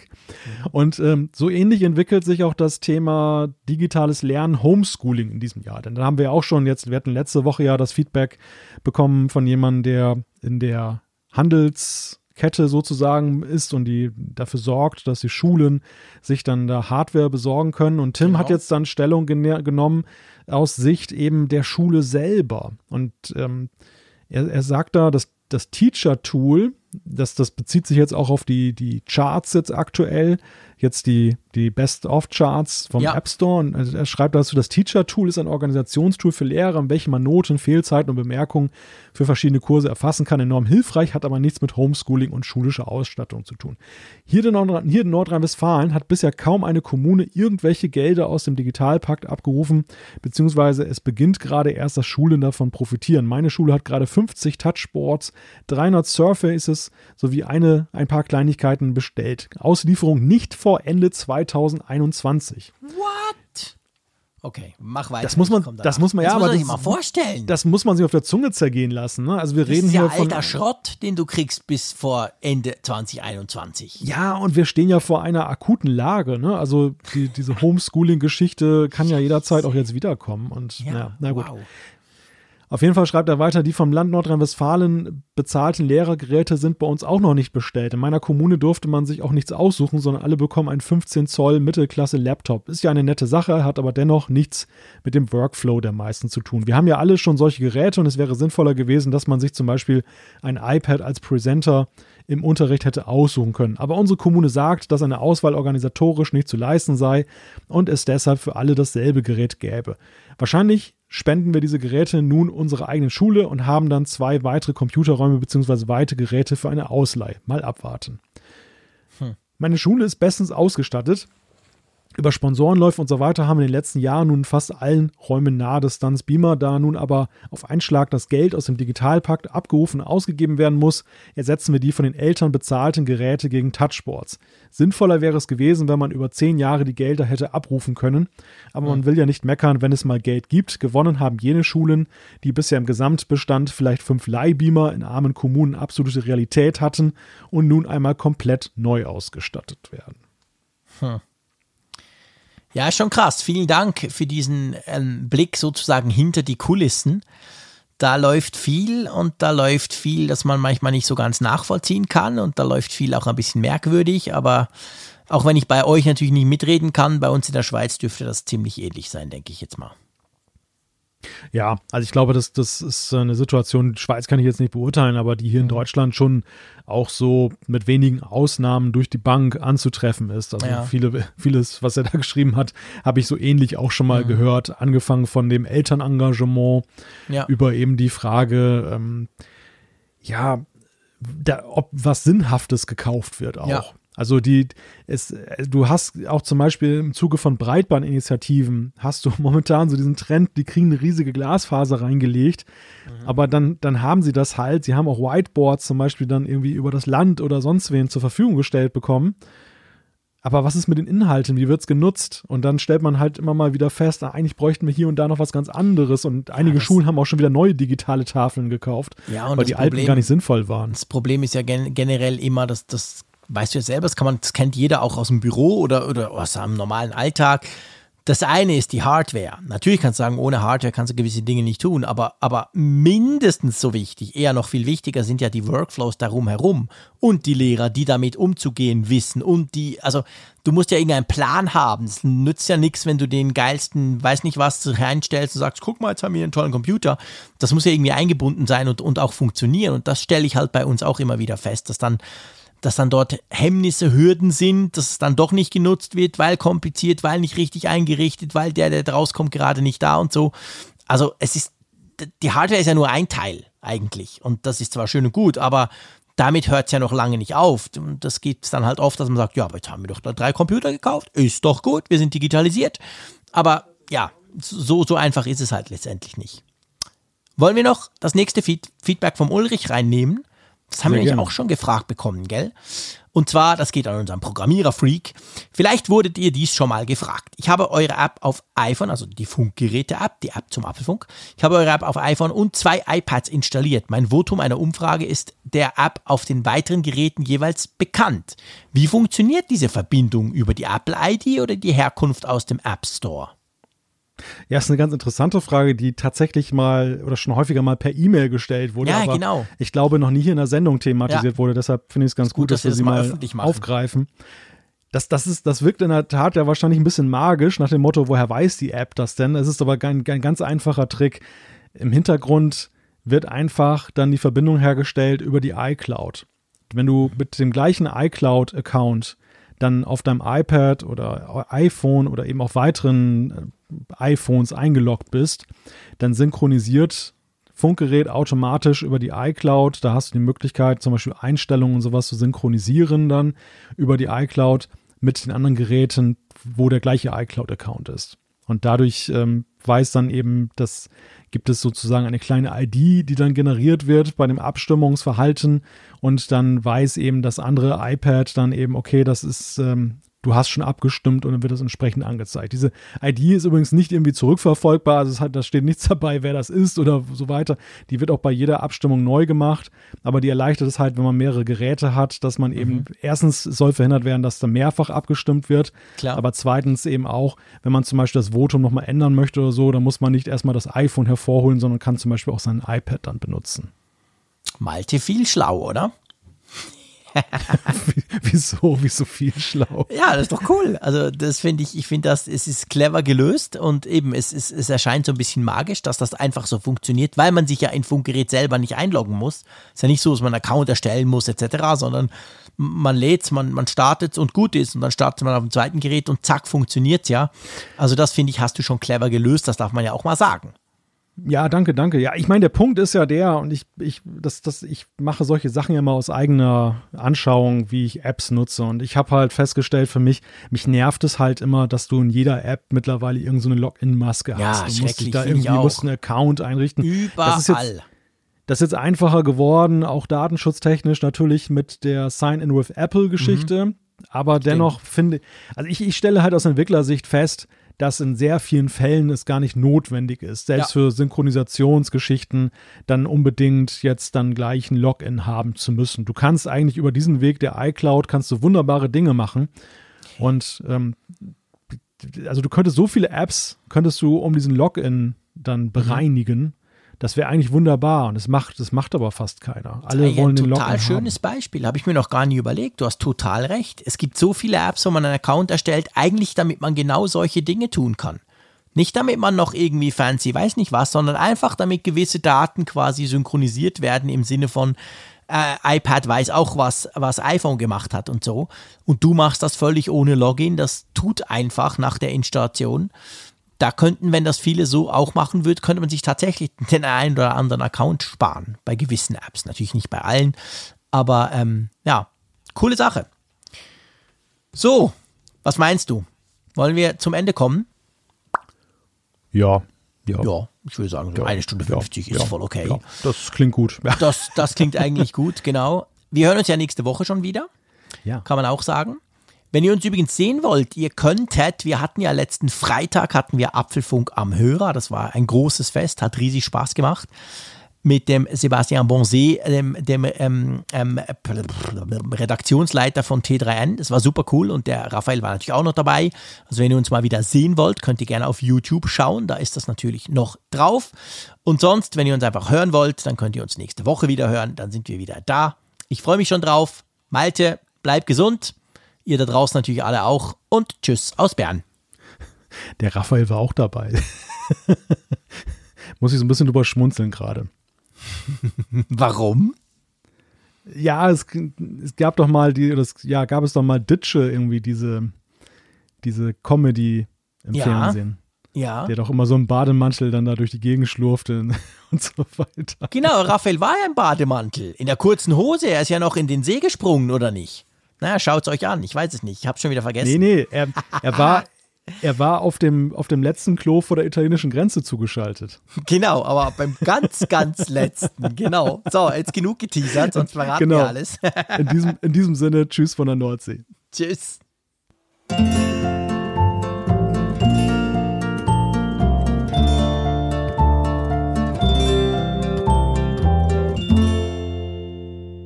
Immer auf Empfang mit Funkgerät, der App zum Apfelfunk. Lade dir jetzt Funkgerät für iOS und Android kostenlos im App Store und bei Google Play.